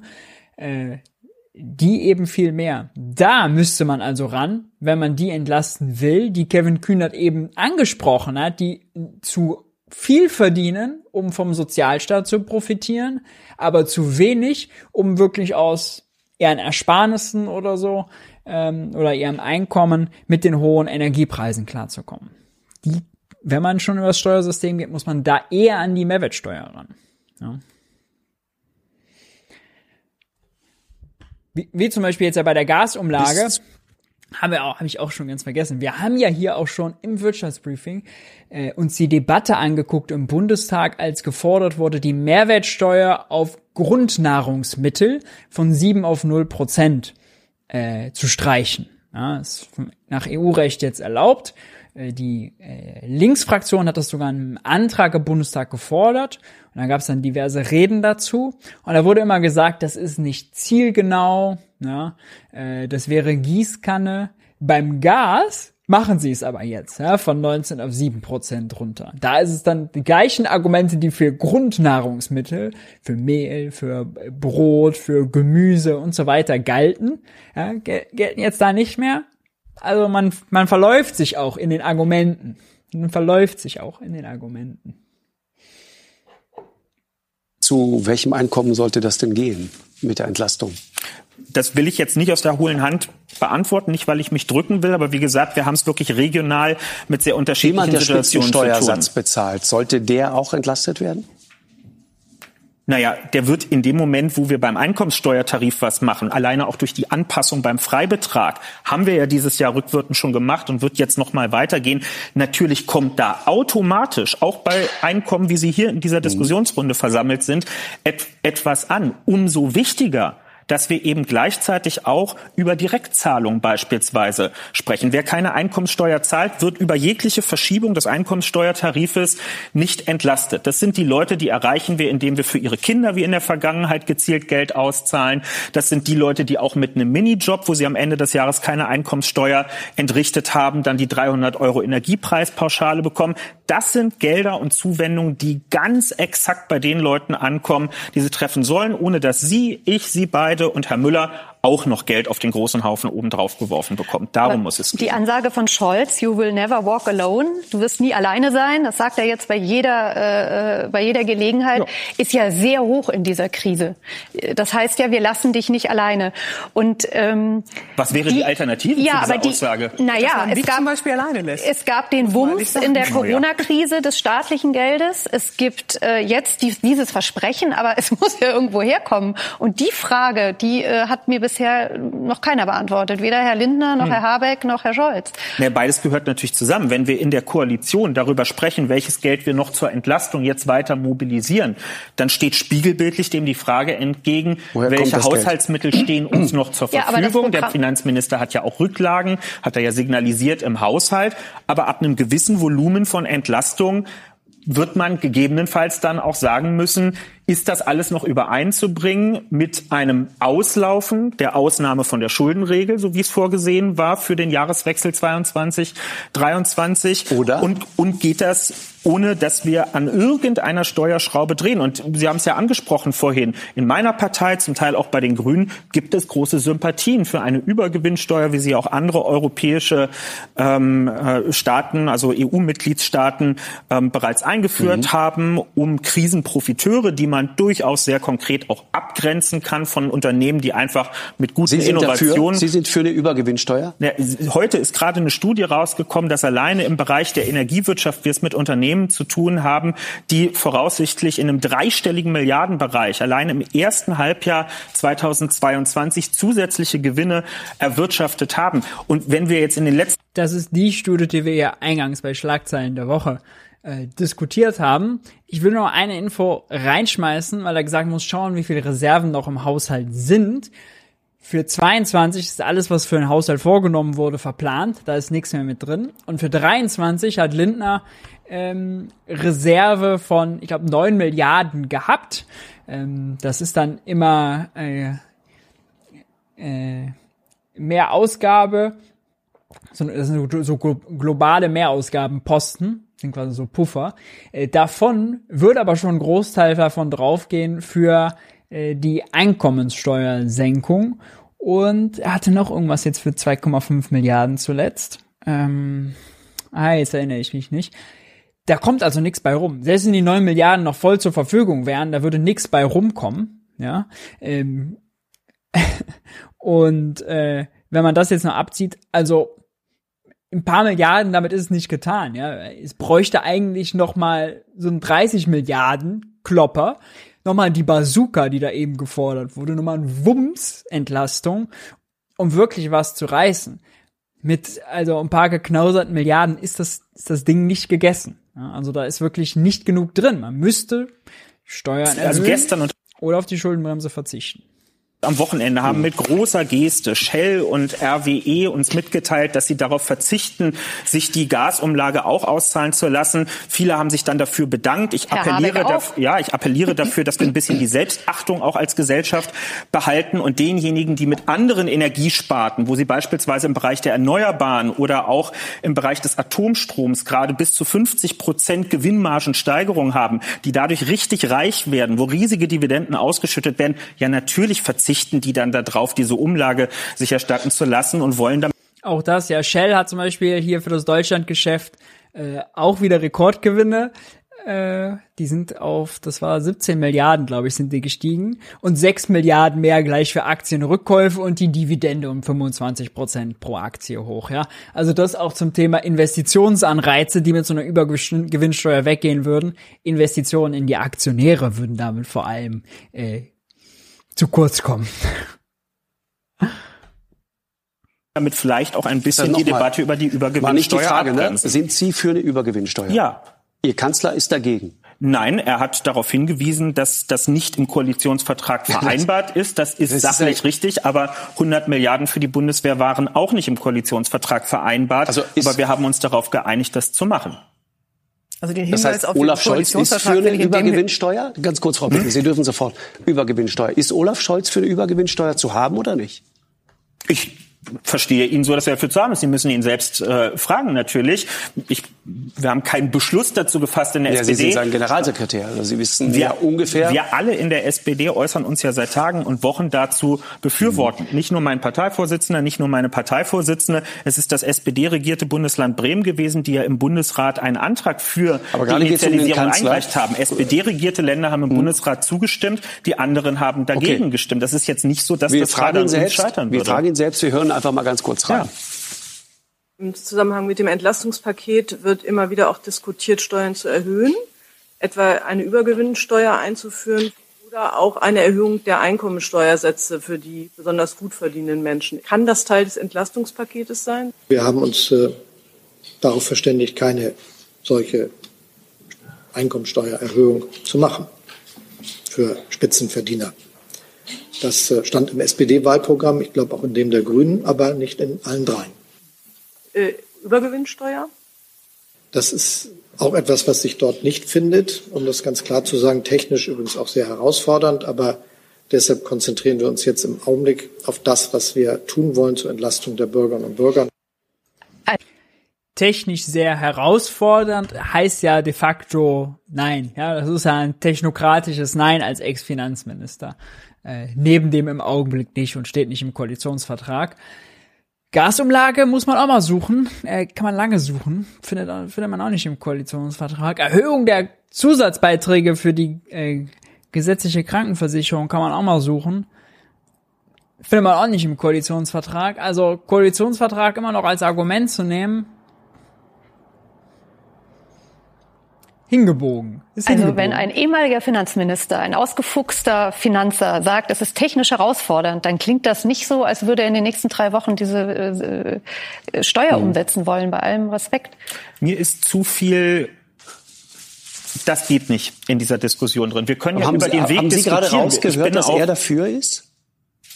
Der Bundeskanzler ist in dieser nicht ganz einfachen Koalition in einer Krise, die nicht angelegt war im Koalitionsvertrag, So. dafür zuständig, den Laden zusammenzuhalten. Es gibt ja. Ja. genug andere, die die Bühne suchen und sich mit eigenen Vorschlägen rausbegeben. Na, er ist der oberste Gralshüter dieses Koalitionsvertrages, denn er hat das alles zusammengeschmiedet.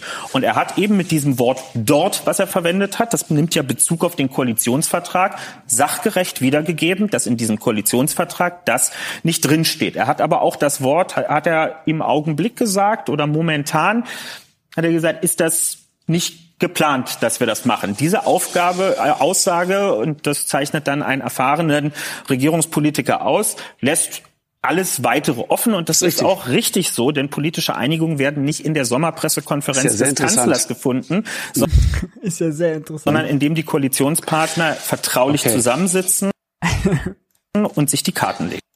Herr Kühner, Ja, äh, jetzt also die Frage an euch. Glaubt ihr, die Übergewinnsteuer kommt noch? Kriegt die SPD das hin? SPD und Grüne wollen es. Kriegen die das hin oder kriegen die das nicht hin? Während wir äh, die Abstimmung machen, schauen wir uns die Debatte einmal von der Gegenseite an. Ähm, das war jetzt einen Tag später. Da war äh, Marie-Agnes Strack-Zimmermann. Die ist normalerweise, kümmert die sich um Verteidigung im Bundestag. War auch bei Markus Lanz geladen, gemeinsam mit, äh, mit Robin Alexander und mit Harald Lech vor allem. Und auch da ging es um das Thema Gasumlage und ums Thema Übergewinnsteuer. Die Situation ist natürlich sehr unangenehm, dass sie da jetzt zur Übergewinnsteuer gefragt wurde, obwohl das gar nicht ihr Metier ist und die da ja auch, sie auch für die FDP da ja auch nicht vorbrechen kann. Die Argumentation, warum sie dagegen ist, war allerdings, also Hanebüchen ist dafür kein Ausdruck mehr. Wir schauen uns das mal in Ruhe an. Anbieter. Jetzt kommt das noch oben drauf. Das heißt, am Ende landest du bei 4.200 Euro, 3.000 Euro mehr. Hm. Jetzt nochmal die Frage, warum mutet man das Leuten zu? Warum ist es für Ihre Partei an dem Punkt nicht möglich zu sagen, pass auf, dann lass uns bitte die Gewinne erstmal abschöpfen, die Leute besteuern, die Großkonzerne besteuern, die richtig Kasse gemacht haben in dieser Krise. So wie es die Italiener auch gemacht haben, jetzt sogar verlängert haben. Und zwar Warum? ohne zusätzliche Leistung Exakt. zu erbringen. Das ist, ist nicht die BioNTech-Geschichte. Hier geht es nicht um Leistung muss sich wieder lohnen. Exakt. Sondern hier wird einfach mit dem gleichen viel, genau. viel, ja. viel mehr Geld verdient. Ja, ja. das weil, ist der Punkt. Weil letztlich, also erstmal wissen Sie ja nie, in welcher Situation welches mhm. Unternehmen mehr Geld verdient. Das können Sie ja vorher nicht wissen. Und wenn Sie einmal mit wieso wissen die anderen das? Nein, nein, nein. Grundsätzlich, nein, ich Schaut mal auf den Blick von äh, Markus Lanz, wie verwirrt er ist von der Aussage. W wieso wissen die anderen das? Entschuldigung, ich mache mir jetzt Gedanken. Sie haben mir eine Frage. Ja, ja, ja, ja. So und die die Frage ist dieses Wort Übergewinnsteuer. Also ein Gewinn ist ein Gewinn. Es gibt keinen Übergewinn. Ja, ja, es gibt einen Gewinn oder es gibt keinen. Auf den Gewinn zahlt die das, Steuer. Der Begriff ist egal. Nee, der Begriff ist nicht egal, weil jeder auf Gewinne Steuern zahlt und das in der Progression, in der Steuerprogression, die, die eine besonders hohe Steuer zahlen, zu Recht, das ist ja die Idee. Mhm. Und es geht ja nicht so, sondern es geht so, mhm. auch entsprechend mehr Steuern zahlen. Und wenn Sie anfangen, dieses So, also Ihr Argument ist, weil man einen progressiven Steuersatz hat, zahlt ja sowieso das Unternehmen, was mehr Gewinne macht, sowieso schon mehr. Wir hören uns nochmal aus dem Original an, weil das komplett falsch ist. Das ist komplett den falsch. Gewinn zahlt das ist das, der Begriff ist egal. Nee, der Begriff ist nicht egal, weil jeder auf Gewinne Steuern zahlt und das in der Progression, in der Steuerprogression, die, die eine besonders hohe Steuer zahlen, zu Recht, das ist ja die Idee, mhm. und es geht ja nicht so, sondern es geht so, mhm. auch entsprechend mehr Steuern zahlen. Das ist komplett falsch. Es ist natürlich, es tut einem so ein bisschen weh, weil das nicht ihr Hauptthema ist. Aber es ist eigentlich ein Basic, äh, Basics, die man drauf haben sollte. Und zwar stimmt das, was sie sagt, für die persönliche Einkommenssteuer. Ja, äh, und die persönliche Einkommenssteuer, die zahlt man auch auf Privatentnahmen, die man bei Personengesellschaften hat. Ja, ein Einzelunternehmer, ein Friseur, ja, der macht Privatentnahmen und die besteuert er mit seinem privaten äh, persönlichen Einkommenssteuersatz. Das stimmt. Was sie sagt, stimmt für Personengesellschaften. Stimmt aber nicht für Kapitalgesellschaften. Kapitalgesellschaften wie zum Beispiel eine GmbH oder eine Aktiengesellschaft, die werden nicht mit dem persönlichen Einkommenssteuersatz berechnet. Da gibt's keine Steuerprogression. Da gibt's den Körperschaftssteuersatz, der ist flach, ja, ist nicht so, Agnes-Streck, sondern so flach, komplett flach. Und dann, wenn die Gewinne ausgeschüttet werden, zum Beispiel in Form von Dividenden an die Aktionäre, werden die auch nochmal flach mit der Abgeltungssteuer besteuert. Ja, es gibt keine Steuerprogression bei den Kapitalgesellschaften. Und alle großen Energiekonzerne sind natürlich keine Einzelunternehmen und keine Personengesellschaften, keine kleinen useligen GBRs oder so, sondern das sind Aktienunternehmen, ja, gelistet an der und oder GmbHs. Es ist die Shell Deutschland GmbH, es ist die Rewe, äh, jetzt sage ich auch schon Rewe, RWE AG, es ist die äh, Uniper SE, es ist äh, und und und, ja. Also, das sind alles Kapitalgesellschaften. Nicht eine davon ist eine Personengesellschaft. Das Argument fällt also völlig, völlig in sich zusammen. Völlig in sich zusammen. Wirklich kein Argument. Das ist eine flache Besteuerung, eine Flat Tax. Nicht wer mehr verdient, zahlt einen höheren Steuersatz. Wer mehr Gewinne macht, zahlt natürlich absolut mehr Steuern. Das stimmt, aber eben keinen höheren Steuersatz. Keinen höheren Steuersatz. Und wenn Sie anfangen, dieses Argument vorzutragen, dann wird es vielleicht in einem Jahr ein anderes Thema geben. Nehmen Sie Corona, um das mal, weil das ist ja nach wie vor da. Da haben Sie ein pharmazeutisches Unternehmen. Ganz die, schlechtes nein, Beispiel. ist überhaupt kein schlechtes, Ganz Beispiel. schlechtes Beispiel. Da gibt es ein pharmazeutisches Unternehmen, die entwickeln einen Impfstoff, verdienen damit unvorstellbar viel Geld. So. Übrigens zahlen die jetzt an die Kommune, wo es entwickelt wurde, besonders viel Geld. Ich weiß. Nämlich progressiv viel hat mhm. die Stadt Mainz an Gewerbesteuer bekommen. Gewerbesteuer auch nicht progressiv. Ihre Argumentation wäre, dass dieses pharmazeutische Unternehmen was sozusagen jetzt unglaublich viel Geld verdient hat, weil mhm. plötzlich dieser Virus uns alle erfasst. Mhm. Das ist wäre nicht meine die, Argumentation, Frau das wäre nein, aber in der Logik nein, so. Nein, nein, nein, überhaupt gar nicht. So verstehe ich das. Die Gebrüder Strüngmann heißen sie, Hexal äh, Gründer und so weiter, die maßgeblich bei ähm, ähm, äh, wie heißt die Firma nochmal? BioNTech. BioNTech, danke. Bei BioNTech mitfinanziert haben äh, in Mainz, die sehr viel Geld in die Hand genommen haben, äh, um, um diesen Impfstoff zu entwickeln. Die sind ein Risiko eingegangen. Und wenn Sie sich anschauen, was Dietmar Hopp, ein anderer sehr wohlhabender Mann dieses Landes, was der bei CureVac in Tübingen gemacht hat. Ähm, es ist natürlich für Leute, die einfach abends nach der Arbeit kommen, sich auch nicht sonderlich viel mit Steuersystemen und so beschäftigen, Personengesellschaften, Kapitalgesellschaften und so, alles egal. Die hören dann zu, gibt's sicheres Auftreten, so, und dann sagt sie einfach, ja, die zahlen ja sowieso schon mehr. Und dann glauben das natürlich einfach viele. Erst recht, wenn keiner in der Runde da eingreift und korrigiert, ja. Äh, das hatte ich ein bisschen schade gefunden, weil ich Markus Lanz da eigentlich schon zugetraut hätte, dass er, dass er das versteht. Das ist hat ja, macht ja auch viele, viel eigentlich über Wirtschaft. Ähm, sowohl in der Sendung, als auch wenn er mit Richard David Brecht seinen Podcast macht. Ja, haben sie auch zuletzt eine Stunde lang über das Steuersystem gequatscht, gerade auch äh, über die Besteuerung von Kapitalerträgen, von äh, Lohneinkommen und, und, und. Das wäre ein schöner Moment gewesen, um da reinzugrätschen. Mal darauf aufmerksam zu machen so nochmal nachzufragen. Hat das Gleiche versucht, ist exakt die gleiche Technik. Mhm.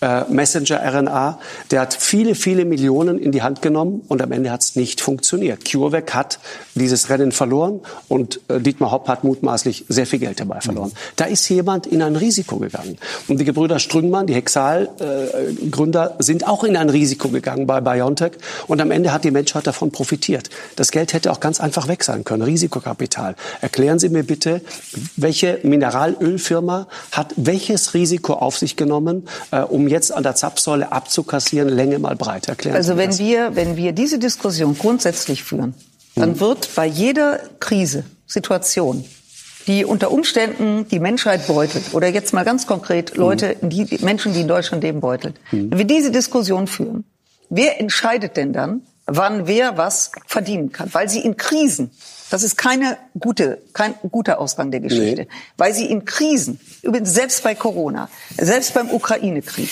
immer auch Unternehmen haben, die relativ viel plötzlich an dieser Krise verdienen. Mhm. Und dann werden wir hier jedes Mal, sofern wir eingeladen werden nochmal, diskutieren, darüber diskutieren, wann wird welches Unternehmen, welche Branche jetzt besonders zur Kasse gebeten, weil Sie als Markus Land sagen, ist doch gar kein Risiko eingegangen. Die Diskussion ist eine Diskussion, die werden wir gar nicht. So ähm, platt will ich es nicht machen. Ich, ich, mir geht's nur darum, nee, aber Sie wirklich nicht. Punkt. Nee, ich weiß. Ja, ähm, wir unterbrechen das an der Stelle, weil danach äh, dreht sich das wirklich nur noch im Kreis. Die Argumente sind ausgetauscht und die Position, in der sie da ist, ist wirklich undankbar. Sie muss zur Finanzpolitik sich äußern, darf sich natürlich, sollte sie nicht vorbrechen, ist auch nicht ihr Thema, war nicht die ideale Talkshow-Besetzung, trotzdem sehr interessant, Steuersystem nicht drauf und sie hat sich immer nur versucht, in entweder rein ins Detail oder hoch auf die Metaebene, ja, dann müssen wir mal ganz grundsätzlich hinterfragen. Es gibt ja immer Unternehmen, die mal mehr, weil weniger Geschäft machen. Soll man dann immer dann hingehen und nach gut dünken und dann Willkür walten? Das, das ist ja natürlich nicht das Argument. Vor allem, weil wir umgekehrt hingehen und Juniper und andere Unternehmen, die Probleme haben mit dem Russlandgeschäft, ja gerade den Hintern retten. Thema Gasumlage, ja. Äh, da haben sie davor darüber diskutiert. Also, wenn dann, dann doch bitte beide Seiten, ja. Naja, aber wir springen gar nicht weit, wir springen gar nicht weit, denn wir haben ja noch ein Sommerinterview offen. Wir haben ja noch ein Sommerinterview offen. Und zwar das Sommerinterview unseres Finanzministers. Partei bleibt also gleich. Christian Lindner in der ARD. Mm, wir machen den letzten Teil äh, des äh, Interviews und dann nochmal ähm, einen kleinen Ausschnitt aus dieser Fragt selbst, wo er die Bürgerfragen beantwortet. Äh, wir springen also jetzt in dem Teil. Da gab es einen interessanten Ausschnitt, wo er gesagt, ja, hat Antifa vor meinem Finanzministerium äh, demonstriert, die wollen das 9-Euro-Ticket oder kostenlos. Das lassen wir aus. Das ging vor allem auch durch Twitter und so. Kann man sich alles nochmal angucken. Äh, wir steigen jetzt was später ein. Und die Umfrage etwas ist, zu tun. Das dritte hier. Paket in diesem Herbst und Winter. Ihr seid skeptisch. Die Übergewinnsteuer kommt wohl nicht mehr. Auch ich glaube, dass sie wirklich tot ist. Ja. Noch anzugehen. Deshalb meine Frage an Sie. Wird es ein drittes Paket noch in diesem Jahr geben? Wir beraten in der Koalition über Maßnahmen für den Winter. Der Winter endet nicht am 31.12., mhm. sondern am 1. Januar ist auch noch Winter. Und deshalb kann ich nur sagen, es wird ein drittes Paket geben. Und dieses dritte Paket wird umfassen. Hab ich nur jetzt gerade hier so ein Rauschen im Ohr? Ich mach mal kurz, lade die Seite nochmal kurz. Etwas zu tun, das dritte Paket in diesem Herbst und Winter noch anzugehen. Deshalb meine Frage an Sie. Wird es ein drittes Paket noch in diesem Jahr geben? Wir beraten in der Koalition über Maßnahmen für den Winter. Der Winter endet nicht am 31.12., mhm. sondern am 1. Januar ist auch noch Winter. Und deshalb kann ich nur sagen, es wird ein drittes Paket geben. Und dieses dritte Paket wird umfassen, äh, und das sind auch FDP-Anliegen, das neue Bürgergeld für Menschen in Grundsicherung, eine Wohngeldreform, andere Maßnahmen. Und äh, äh, ich will ausdrücklich in dem Zusammenhang sagen, es braucht dann auch für die arbeitende Mitte einen Inflationsausgleich. Das wurde ja eben in dem Beitrag auch angesprochen. Allerdings handelt es sich da nicht äh, um eine Maßnahme für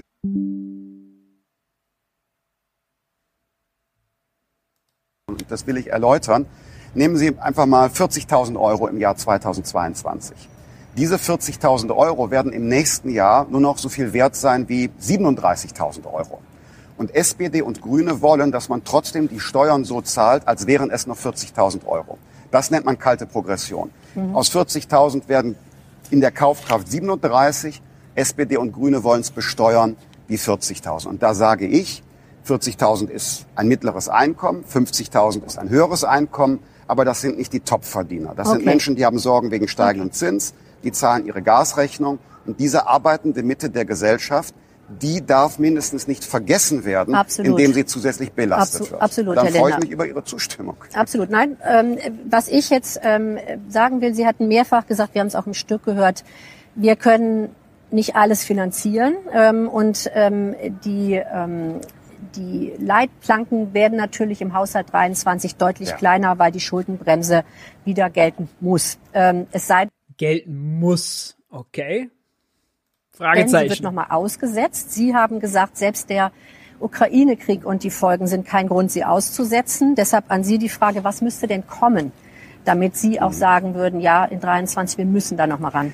Der Ukraine-Krieg ist nach meiner Auffassung nicht mehr ein Grund für genau. die Ausnahmeregel. Ich habe ja einmal von der Ausnahme wegen des Ukraine-Kriegs Gebrauch gemacht, in diesem Jahr 2022. Das zweite Entlastungspaket ist durch eine Ausnahme von der Schuldenbremse finanziert worden. Wird häufig vergessen tatsächlich. Ja, das wird häufig vergessen. Das zweite Entlastungspaket ist an der Schuldenbremse vorbeigeschoben worden, komplett. Und der Anlass war der Schock durch den Ukraine-Krieg. Man kann ganz einfach definieren, wann ist eine Ausnahme von der Schuldenbremse möglich, wenn es einen überraschenden, nicht vorhersehbaren Schock von außen gibt. Traurigerweise leben wir aber nun schon länger mit der Realität dieses schrecklichen Angriffskriegs und der wirtschaftlichen Folgen. Da hat Christian Lindner sich mal wieder ein Argument zurechtgebastelt, wo man nur hoffen kann, äh, dass er da schnell auf den Boden der Tatsachen zurückgeholt wird, denn das Argument ist sehr schlecht für Corona, eine Pandemie, da haben wir auch nicht nur 2020 die Schuldenbremse ausgesetzt, sondern haben wir sie 21 nochmal für ausgesetzt und 2022 auch nochmal für ausgesetzt. Ja, äh, drei Jahre, auch als wir schon mit der Pandemie gelebt haben. Genauso könnte man es auch für den Ukraine-Krieg machen. Auch da könnte man natürlich immer wieder argumentieren, dass es ja neue Schocks gibt, weil zu dem Zeitpunkt, wo die Schuldenbremse oder die Notfallsituation festgestellt wurde im Bundestag. Und also, die muss einfach mit einfacher Mehrheit, mit Kanzlermehrheit, ähm, nennt man das, äh, muss hier im Bundestag äh, festgestellt werden. Das kann die Ampel selber machen. Ähm, kann begründet werden. Putin hat die Gaslieferungen reduziert, es droht Versorgungsknappheit, wir müssen die Schuldenbremse aussetzen. Das wäre kein Problem. Das wäre kein Problem. Das Argument, dass äh, der Ukraine-Krieg jetzt schon ein paar Monate läuft, ist reicht nicht, ja. Es reicht nicht aus. Es ist ein sehr dünnes Argument. So ein bisschen wie das Argument, was Franziska Brandmann gebracht hat im Interview bei Tilo, als sie sagte, sie ist gegen die Erbschaftssteuer, weil das eine Doppelbesteuerung ist. Auch das ist ein schlechtes Argument, weil auch die Mehrwertsteuer ist eine Doppelbesteuerung sie neigen dazu, sich Argumente zu suchen, die in einem Fall, in einem Kontext stimmen, im anderen aber auch. Und dann widersprechen sie sich damit selber. Ähm, also Schuldenbremse, Notfallklausel der Schuldenbremse oder äh, Notfalllage, Notfallsituation der Schuldenbremse auch 23 festzustellen, sie damit auszusetzen, wäre bei Gasknappheit und Krieg in Europa und vielleicht auch wieder Pandemie who knows, ähm, sollte keine Hürde sein. Ja? Und selbst wenn nicht, könnte man auch immer noch sagen, wir brauchen jetzt ein Sondervermögen Energiesicherheit, äh, um Entlastungen zu finanzieren, um Investitionen zu finanzieren, um Firmenrettungen zu finanzieren. Denn, also ich hatte es eingangs des Streams erwähnt, die deutsche Binnenwirtschaft, die jetzt höhere Kosten hat für Energie, für Vorprodukte und, und, und, teilweise Engpässe und gleichzeitig weniger verkaufen kann, weil den Leuten die Kaufkraft vom Gasversorger, vom Stromversorger äh, weggenommen wird, äh, die deswegen jetzt weniger Geschäft machen, höhere Kosten, weniger Geschäft, ist natürlich, äh, die werden natürlich in die Pleite getrieben. Äh, die haben jetzt ein ähnliches Problem dann nachher wie während Corona. Ne? Auch da höhere Hygienekosten, Geschäft weggebrochen zum Teil. Jetzt ist das nicht ganz so drastisch wahrscheinlich wie das Geschäft weg, wobei auch da muss man gucken nach Branche. Also all diese optionalen Sachen, Kultur geben die Leute ja dann äh, am ehesten auf. Die werden wieder, die werden am, unter Corona schon am meisten gelitten, die werden ja auch jetzt wieder leiden. Ne? Ähm, ja. Und deshalb muss dann wieder Ausrede. in den Grenzen der Verfassung gewirtschaftet werden. Ich füge noch hinzu, von den Bundesländern, insbesondere den sozialdemokratisch und grün geführten Bundesländern, werde ich ja oft aufgefordert, die Schuldenbremse im Bundeshaushalt aufzuheben. Aber die gleichen Länder achten die Schuldenbremse in ihrem Länderhaushalt. Das ist für mich ein weiteres verfassungsrechtliches Problem, und ich möchte keine Probleme mit unserem Grundgesetz bekommen. Das würde meinem Amtseid auch widersprechen. Ganz kurz noch ähm, eine Zahl, die Sie aber vielleicht äh, überraschen wird. Ähm, 68 Prozent der FDP-Anhänger, also Ihrer Wähler, die sind aber für höhere Schulden zur Finanzierung der staatlichen Entlastungen. Was sagen Sie denen denn dann? Diese Zahl ist mir vertraut. Das ist ja eine äh, Zahl der ARD. Und äh, dennoch kann ich es nicht machen. Ähm, ich kann meine politischen Grundüberzeugungen und auch das Verfassungsrecht nicht an Umfragen ausrichten, Frau Hassel. Okay. Ich sage mir, sehr interessant, weil bei Grünen und der SPD-Wähler war das andersrum. Die waren eher bereit für höhere Steuer, für höhere Steuern als, zumindest in der Umfrage, als für höhere Schulden. Irgendwann äh, wird es Menschen geben, die ähm, äh, erkennen, der FDP-Vorsitzende und Finanzminister hat in einer schwierigen Lage den Kurs gehalten hatte einen klaren Kompass, selbst wenn es im Moment nicht populär war. Und ich bin zutiefst davon überzeugt, in einer Phase der Inflation, mit steigenden Zinsen auch für den Staat, können wir nicht immer weitermachen mit den Schulden. Das wurde okay. ja eben auch von einer Stimme einer Bürgerin mhm. gesagt. Äh, wir wollen der jüngeren Generation ein Land übergeben mit intakter Infrastruktur, mit besten Bildungschancen, aber eben auch nicht mit einem überschuldeten Haushalt. Also, Sie halten Kurs. Wir haben jetzt ich lange muss. das, Sie müssen, ähm, sagen Sie, äh, Sie. Das Problem ist, wenn jetzt reinweise dann die äh, Unternehmen der deutschen Binnenwirtschaft pleite gehen, äh, dann haben die künftige Generation auch nichts mehr davon. Ja, wenn es weniger Friseure, Bäcker gibt, dann werden die arbeitslos, da fehlt es an Einkommen. Die Kinder davon haben dann schlechtere Bildungschancen, weil natürlich die Bildungschancen auch in Deutschland abhängig sind vom Einkommen.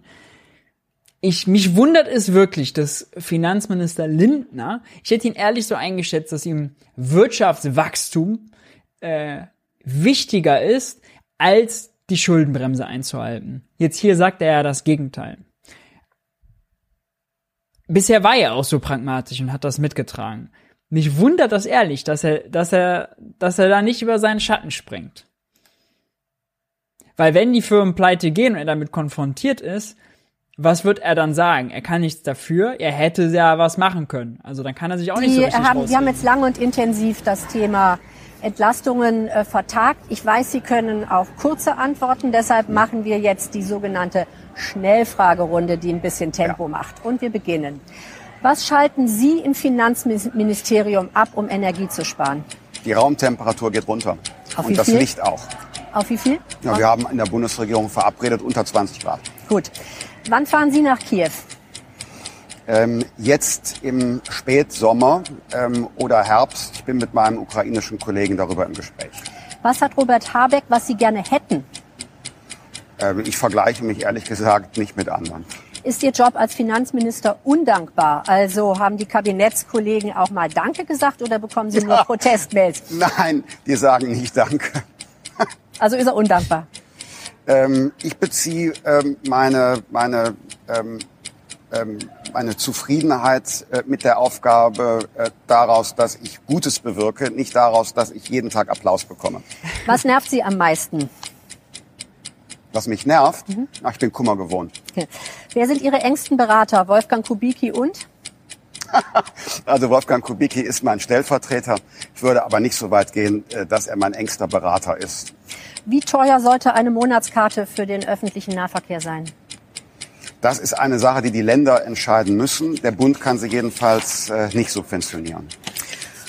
Und äh, als Übergang jetzt schon zum nächsten Thema. Ähm, haben Sie eigentlich Sorgen, dass sich das Trauma der FDP von... So, jetzt reden Sie über die FDP. Das lassen wir aus und gucken stattdessen weiter ja. bei 13 Fragen, weil da geht es nochmal ums Thema Schuldenbremse und ums Thema 9-Euro-Ticket. Willkommen zum Frag selbst mit dem Bundesfinanzminister und FDP-Chef Christian Lindner. Frag selbst was heißt das? Das heißt, das sind Ihre Fragen. Da sind auch ganz, ganz viele schon reingekommen. Wir haben diesmal nicht so viel Zeit, ungefähr 15 Minuten. Deshalb versuchen wir beide ähm, auf den Punkt zu kommen und möglichst viele Fragen dran zu nehmen. Fangen wir an.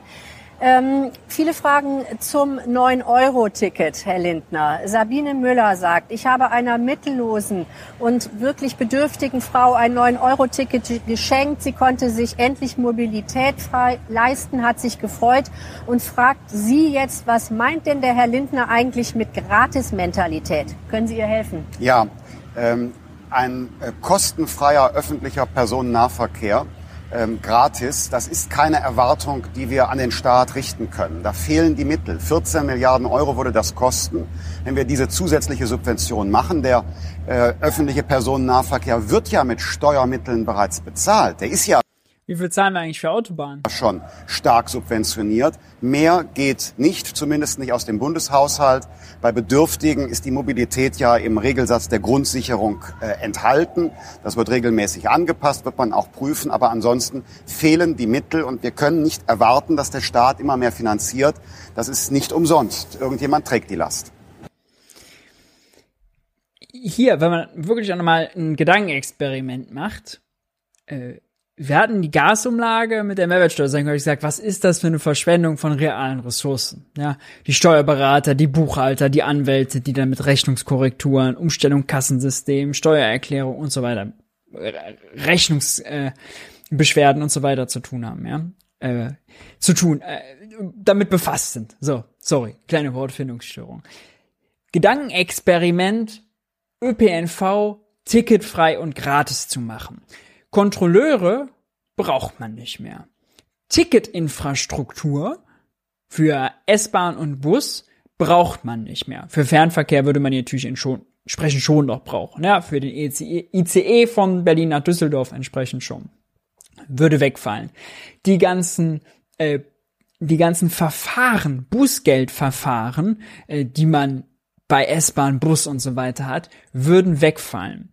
Ja, die ganzen Leute, die deshalb in den Knast kommen, äh, weil sie, da kann ich auch noch mal, da kann ich tatsächlich die Sendung äh, ZDF Magazin Royal dazu empfehlen.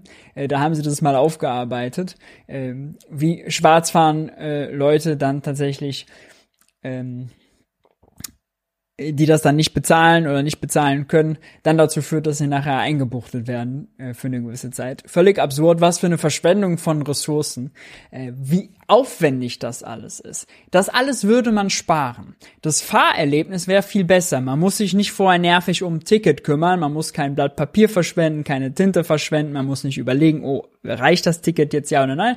Man steigt einfach ein, wenn man es braucht die Ressourcen, die da gespart werden, bei den Kontrolleuren, beim Service, bei der Verwaltung und, und, und, die könnte man dann einsetzen, mehr Busfahrer. Man könnte die einsetzen, um die Busse besser zu warten. Man könnte die einsetzen, um den Service zu verbessern und, und, und. Das heißt, man spart man bezahlt 14 Milliarden aus der Staatskasse meinetwegen mehr. Aber man spart so viele Leute, so viele unnütze Tätigkeiten, die nicht produktiv sind. Weil Ticketkontrolle ist ja was total Unproduktives. Da werden wir als Gesellschaft nicht reicher durch, dass Leute, dass wir uns gegenseitig kontrollieren, ob wir Tickets haben.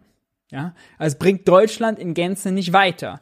Wenn wir Busse fahren, bringt uns das weiter. Wenn wir S-Bahnen fahren, wenn die S-Bahn und die Busse erstklassig sauber und komfortabel und und und sind, wenn es einen guten Service gibt, wenn die Leute deswegen einfacher damit pendeln können, zur Arbeit kommen und und und. Das würde, das wäre gut für die Wirtschaft. Es wäre gut. Es wäre gut. Es würde ressourcenschonend sein. Plus natürlich den ökologischen Aspekt haben, dass weniger Leute einzeln in einer großen Blechkarre sitzen im Auto und stattdessen in einer größeren Blechkarre, aber mit mehr Köpfen, in Bus und Bahn.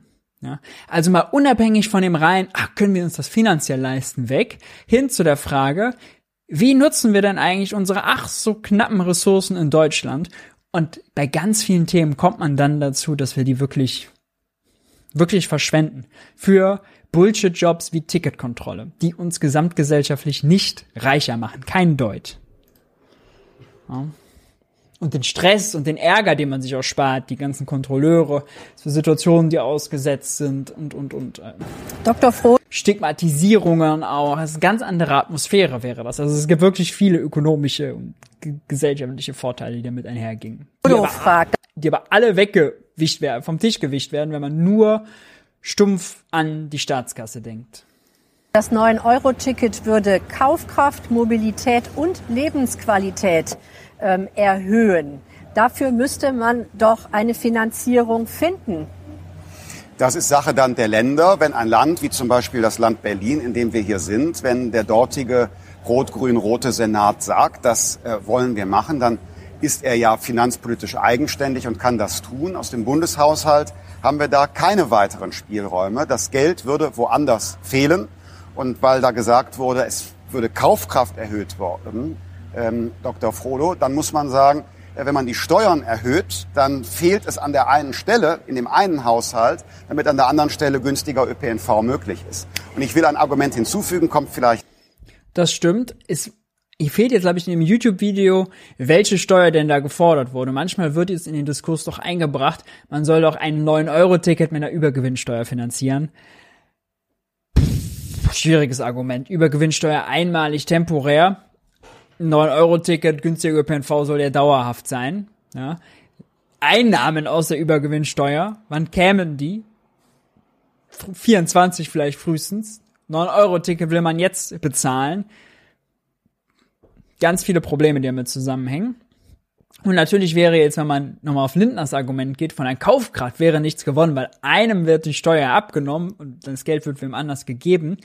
Die Leute, die dann das 9-Euro-Ticket nutzen, würde ich jetzt mal sagen, haben im Durchschnitt eine höhere Konsumquote als diejenigen, die äh, nachher äh, geringere Dividenden bekommen, weil die Unternehmen deren Aktien sie halten, von der Übergewinnsteuer besteuert werden. Ja.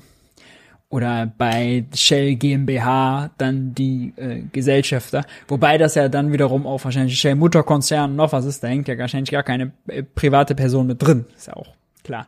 Also ähm, das Argument kommt wahrscheinlich auch zu kurz, ja, äh, weil er muss natürlich um Konsum- und Sparquote denken. Wer sehr viel Geld hat, der spart entsprechend viel. Wenn er eine höhere Steuer zahlen muss, fällt nicht Konsum weg, sondern erstmal das, was man spart, fällt weg. Das macht dann mit den Ausgaben noch nichts.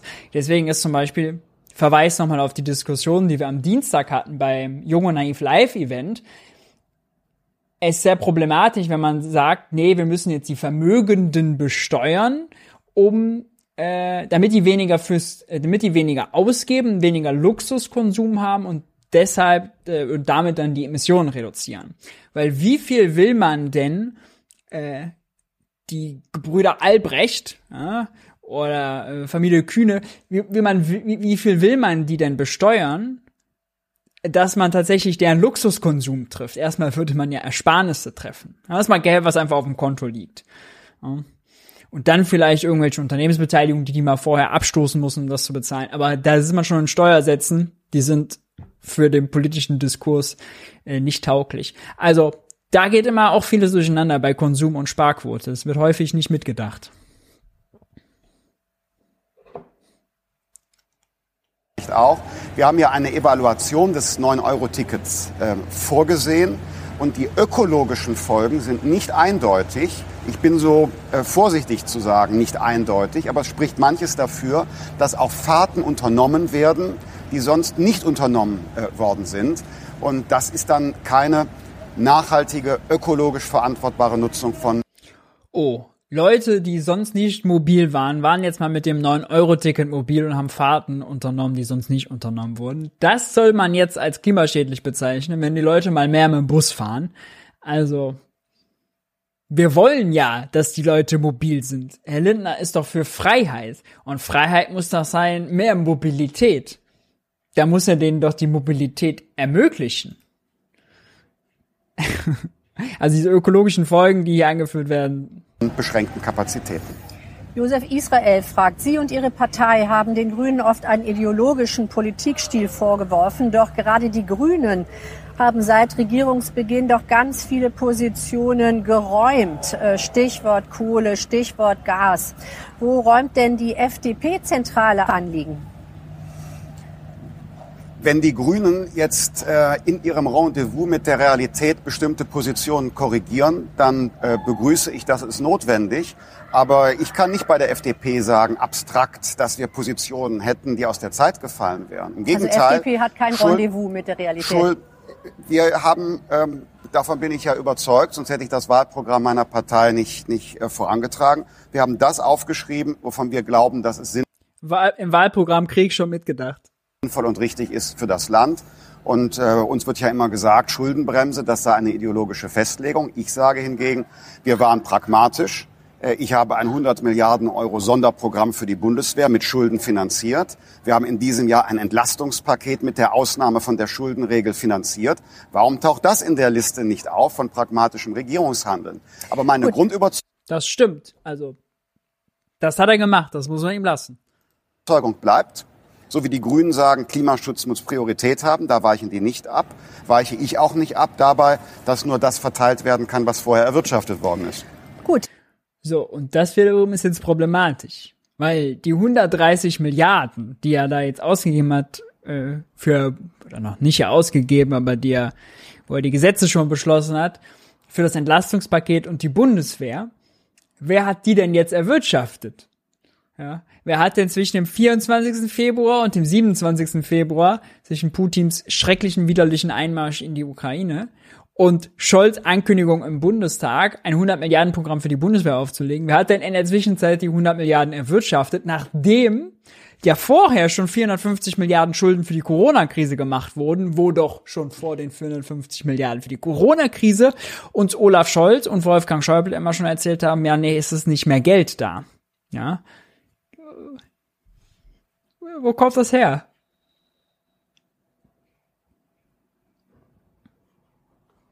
Guido, äh, Guido Zech sagt, wird es in dieser Legislaturperiode, in dieser noch eine Erhöhung der Zuverdienstgrenzen für Hartz-IV-Empfänger geben? Jawohl, das ist eines äh, unserer wichtigsten äh, Anliegen. Da macht die FDP sich ja schon seit langer Zeit für stark. Wer eine Sozialleistung bezieht, daneben aber noch arbeitet, zum Beispiel im Minijob, der darf nicht alles abgeben müssen. Bisher ja bis zu 80 Prozent äh, des äh, zusätzlichen Verdienstes. Das muss mit der Bürgergeldreform verändert werden. Das ist unser Anliegen bei der Bürgergeldreform.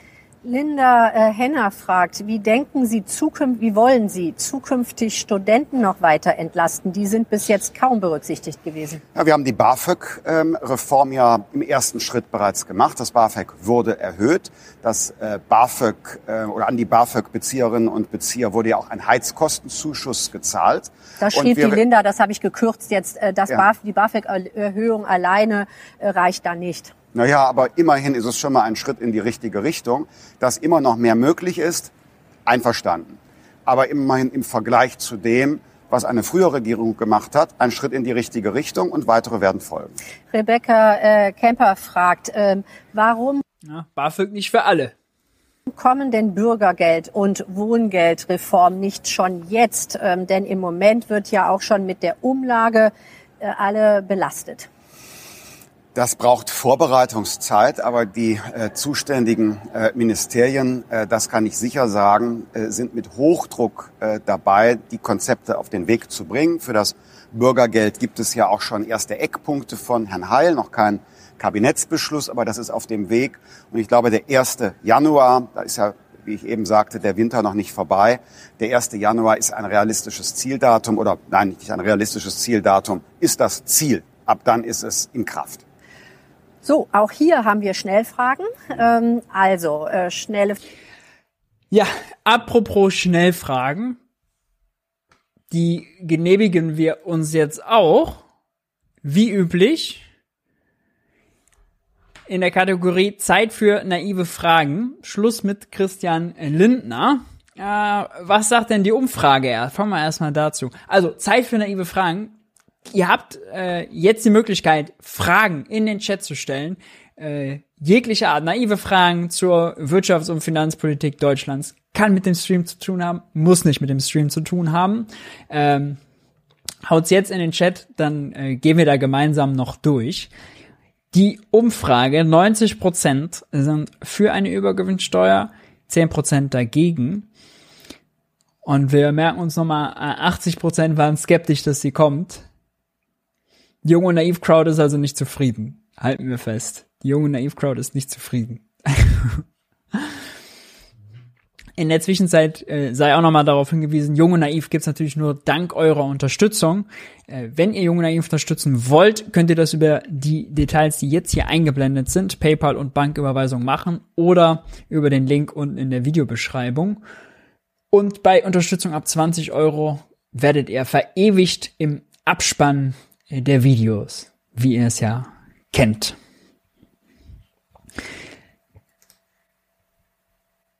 So. Schauen wir doch mal.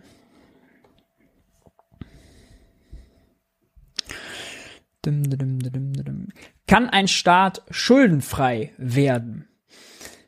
Theoretisch ginge das natürlich. Das Problem wäre, dass auf dem Weg dahin ganz viele private äh, Kohle verlieren würden. Denn die Schulden des Staates ja, kommen jetzt zustande, weil der Staat mehr ausgibt, als er einnimmt. Und das, was er mehr ausgibt, als er einnimmt, über Steuern, landet ja in der Privatwirtschaft und wird da liegt da auf Konten. Die Schulden des Staates liegen also auf unseren Bankkonten, wenn man so will. Und wenn der Staat die Schulden abbaut, dann bauen sich entsprechend, ja, linke Seite, rechte Seite, auch die äh, Nettogeldvermögen in der Privatwirtschaft ab, dann verlieren wir äh, Bankguthaben. Brutto würde es noch Geldvermögen geben. Ja, also wenn die Bank einen Kredit vergibt, dann ist es in der Privatwirtschaft Brutto Geldvermögen, ist aber netto null. Die Schulden des einen entsprechend den Vermögen des anderen, Forderungen des einen, den Verbindlichkeiten eines anderen. Äh, nur der Staat, der Schöpfer der Währung ist, ist in der Lage, Netto-Geldvermögen für die Privatwirtschaft zu erzeugen. Geschlossene Volkswirtschaft gilt alles auch in der offenen Volkswirtschaft. Da ist es ein bisschen komplizierter. Äh, für die einfache Logik. Äh, nee, schuldenfreier Staat ist kein Konzept. Kann man sich auch mal international umgucken. Gibt nicht. Ne? Gibt nicht. Es ist so ein bisschen, als würde man sagen, wenn wir ein Beispiel machen, kann die Monopoly Bank äh, schuldenfrei sein. Ja, die Monopoly Bank gibt ja, man startet das Spiel, Monopoly, das Gesellschaftsspiel, und dann gibt sie 1500 Euro an jeden Spieler aus. Mit drei Spielern sind dann 4500 Euro, hat die Monopoly Bank dann mehr ausgegeben, als sie eingenommen hat, hat 4500 Euro Schulden gemacht. Wenn sie die jetzt wieder einnehmen würde, wäre kein Geld mehr im Monopoly spielen. Ja, so muss man sich das quasi vorstellen.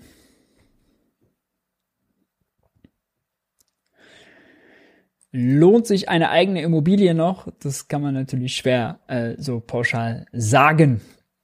Ähm Wieso werden die Preiserhöhungen bei Gas und Strom nicht vom Staat gezahlt, wenn es der Staat in der Vergangenheit verpasst hat, Investitionen in dem Bereich zu tätigen? Eine sehr berechtigte Frage. Äh, wir hatten es beim Beispiel Gasumlage, dass man sich auch viel Bürokratie geschenkt hätte oder gespart hätte, wenn man einfach gesagt hätte, äh, die Rettung von Juniper nehmen wir, die hat der Staat ja sowieso schon auf seine eigene Kappe genommen, aber jetzt auch noch den Ausgleich der Kosten, die sie da haben für das weggebrochene Russlandgeschäft, was ja, muss man auch sagen, der Staat ja wollte. Ne? Also es ist ja jetzt auch nicht so, dass das eine rein privat wirtschaftliche Entscheidung gewesen ist. Ja, also Angela Merkel wollte ja auch die Nord Stream 2. Ja, auch die SPD wollte natürlich Nord Stream 2, Angela Merkel jetzt als Kanzlerin, äh, hat das forciert. Es gab schon seit der Krim-Annexion, das hatte ich für mein Buch auch nochmal recherchiert, in der EU gerade von äh, den äh, östlichen Ländern das Bestreben, eine Energieunion zu gründen, um unabhängiger vom russischen Gas zu werden ja, gemeinsam einkaufen und, und, und. Das war Angela Merkel dagegen. Warum? Angela Merkel wollte Nord Stream 2 durchdrücken und durchsetzen. Also, ja, äh, auch diese Kritik, ja, warum hat Juniper da jetzt eingekauft, ähm, als größter deutscher Gasimporteur? Natürlich, weil die politischen Weichenstellungen auch entsprechend waren. Ja.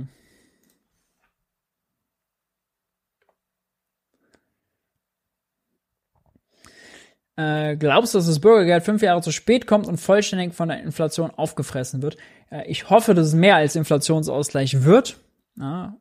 Hubertus Heil hat mal gesagt, er will die Berechnungsgrundlage ändern, dass das nicht von den 20, nächsten 20 Prozent der Einkommen äh, die Konsumausgaben genommen werden, sondern von den nächsten 30 Prozent. Dann würde das um 50 Euro steigen.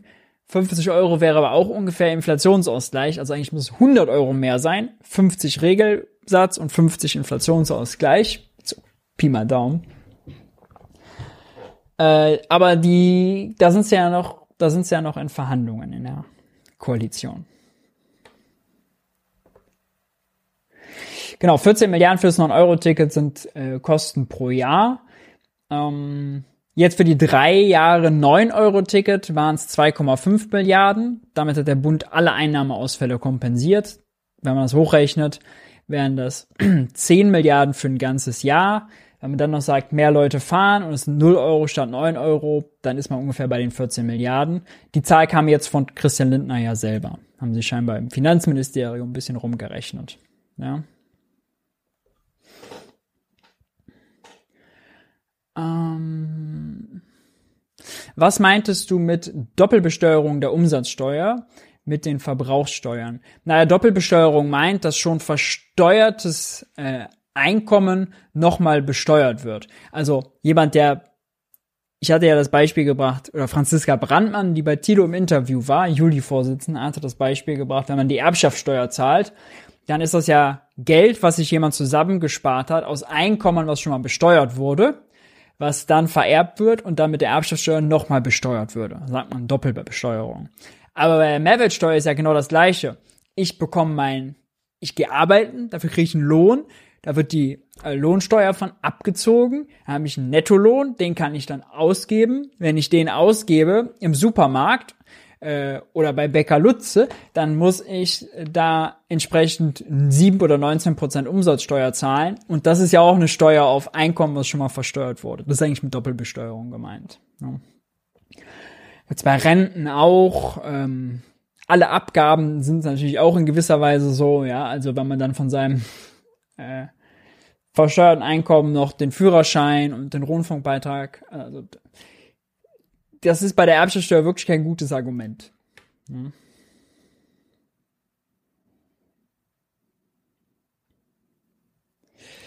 Wie kann es sein, dass eine 12%-Partei so den Regierungskurs bestimmt?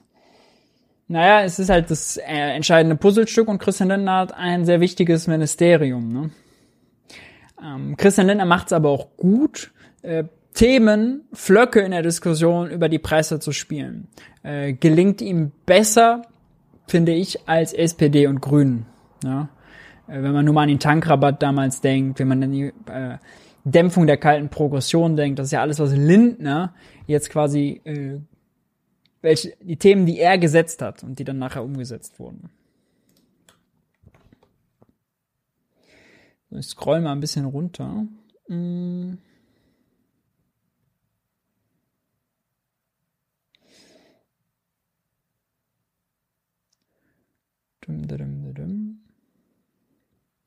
Naive Frage, das ist doch gut.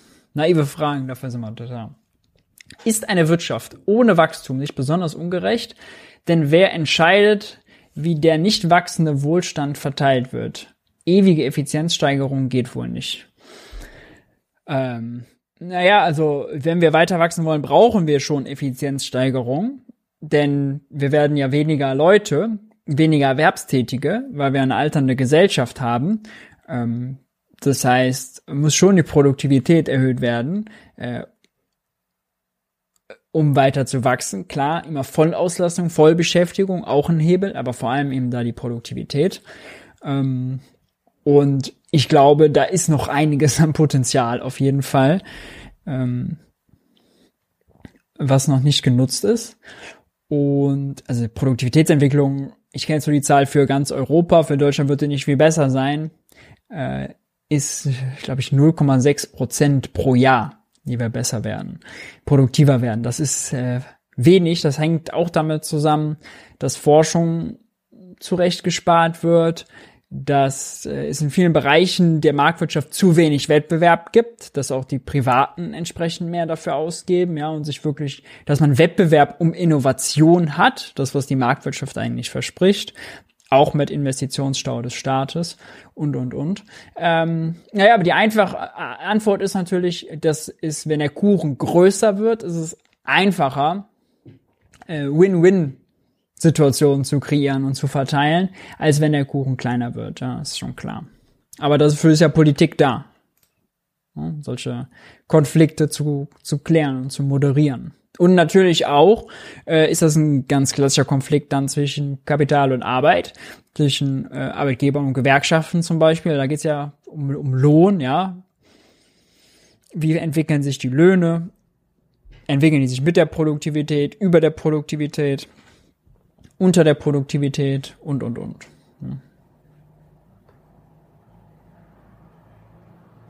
Im Monopoly, genau, das ist jetzt auf meinem Beispiel eben nochmal äh, als Kritikpunkt, glaube ich, gibt es aber auch keine Privatbanken, die auch Geld schöpfen können, nicht? Stimmt.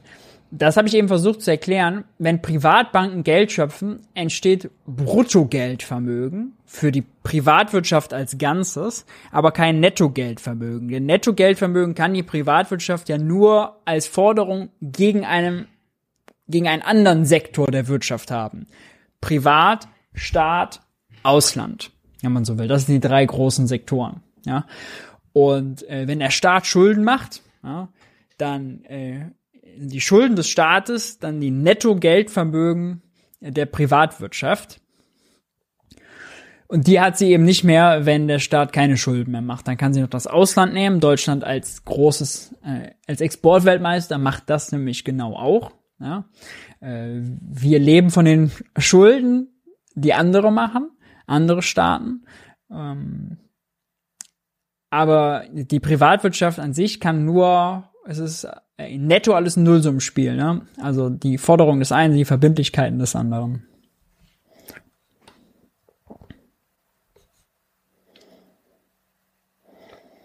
Mhm.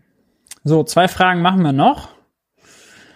Ähm, ich glaube, man könnte fast so schon irgendwann mal äh, mal nur ein junge naiv Q&A machen. So viele Fragen wie hier immer kommen, es tut mir immer leid, aber Äh, das, das, es gibt, es gibt, es gäbe ja auch gar kein Ende. Es gäbe ja auch gar kein Ende. Äh, ist Fernwärme von der Gasumlage äh, betroffen? Wird noch geklärt, meines Wissens. Ja, das war eine schnelle. Wie sollen Unternehmen im produzierenden Gewerbe hier überleben, wenn Energie im Ausland wesentlich teurer wird, äh, wesentlich günstiger ist? Sorry, falsch gelesen. Äh, das ist natürlich, ja, hast du völlig recht, ein Wettbewerbsnachteil, klar. Also äh, gerade Unternehmen, die im internationalen Wettbewerb stehen, haben dadurch einen Nachteil. Ja. Ähm Was antwortet man, wenn jemand mit der Neiddebatte um die Ecke kommt, zum Beispiel bei der Erbschaftssteuer? Dann würde ich äh, immer sagen, dass ja jedem sein Erfolg gegönnt sei, aber dass ja gerade bei der Erbschaftssteuer ist es ja also Geburtenlotterie, äh, ja. Denn wer in eine Fam wohlhabende Familie geboren wird, hat ja nichts dazu dafür geleistet, ja, und der kriegt Geld ohne was geleistet zu haben. Also es widerspricht schon dem Leistungsprinzip. Ähm, das ist da, glaube ich, äh, glaube ich, ganz gut zu sagen. Äh, oder dass natürlich auch viel Geld immer politische Macht bedeutet. Und das muss man eben auch aushandeln. Da geht es über die reine wirtschaftlichen Fragen hinaus, auch bei dem Thema. Aber da vielleicht der Verweis auf die Sendung, die wir am Dienstag gemacht haben, äh, das junge Naiv Live Event. Da haben wir genau über die Themen nämlich gesprochen. So. Dann letzte Frage. Erstmal tolles Format, danke. Äh, meine Frage, wie funktioniert ewiges Wachstum auf einem begrenzten Planeten? Nicht alle Ressourcen sind ja begrenzt. Erstens, wir können die Produktivität immer steigern. Ähm, dann gibt's ja auch nachwachsende Ressourcen. Sonne, Wind zum Beispiel, das geht ja nicht aus. Ja, äh, dann ist immer die Frage auch, ähm, was für ein Wachstum braucht es denn? Äh, der Kapitalismus wird ja häufig gesagt, braucht Wachstum. Ich würde die Aussage nicht so pauschal mitgehen. Der Kapitalismus braucht nominales Wachstum. Ja, also Firmen müssen, äh, sie machen, nehmen Kredite auf. Das sind Verträge, wo nominale Zahlungen drin festgehalten werden. Sie machen Arbeitsverträge, da werden nominale Zahlungen drin festgehalten. Also müssen sie versuchen sie nominal ihr Einkommen zu steigern. Heißt, sie müssen nicht real mehr machen, also real im Sinne von mehr produzieren, mehr Menge absetzen. Es reicht auch, wenn sie höhere Preise äh, durchsetzen.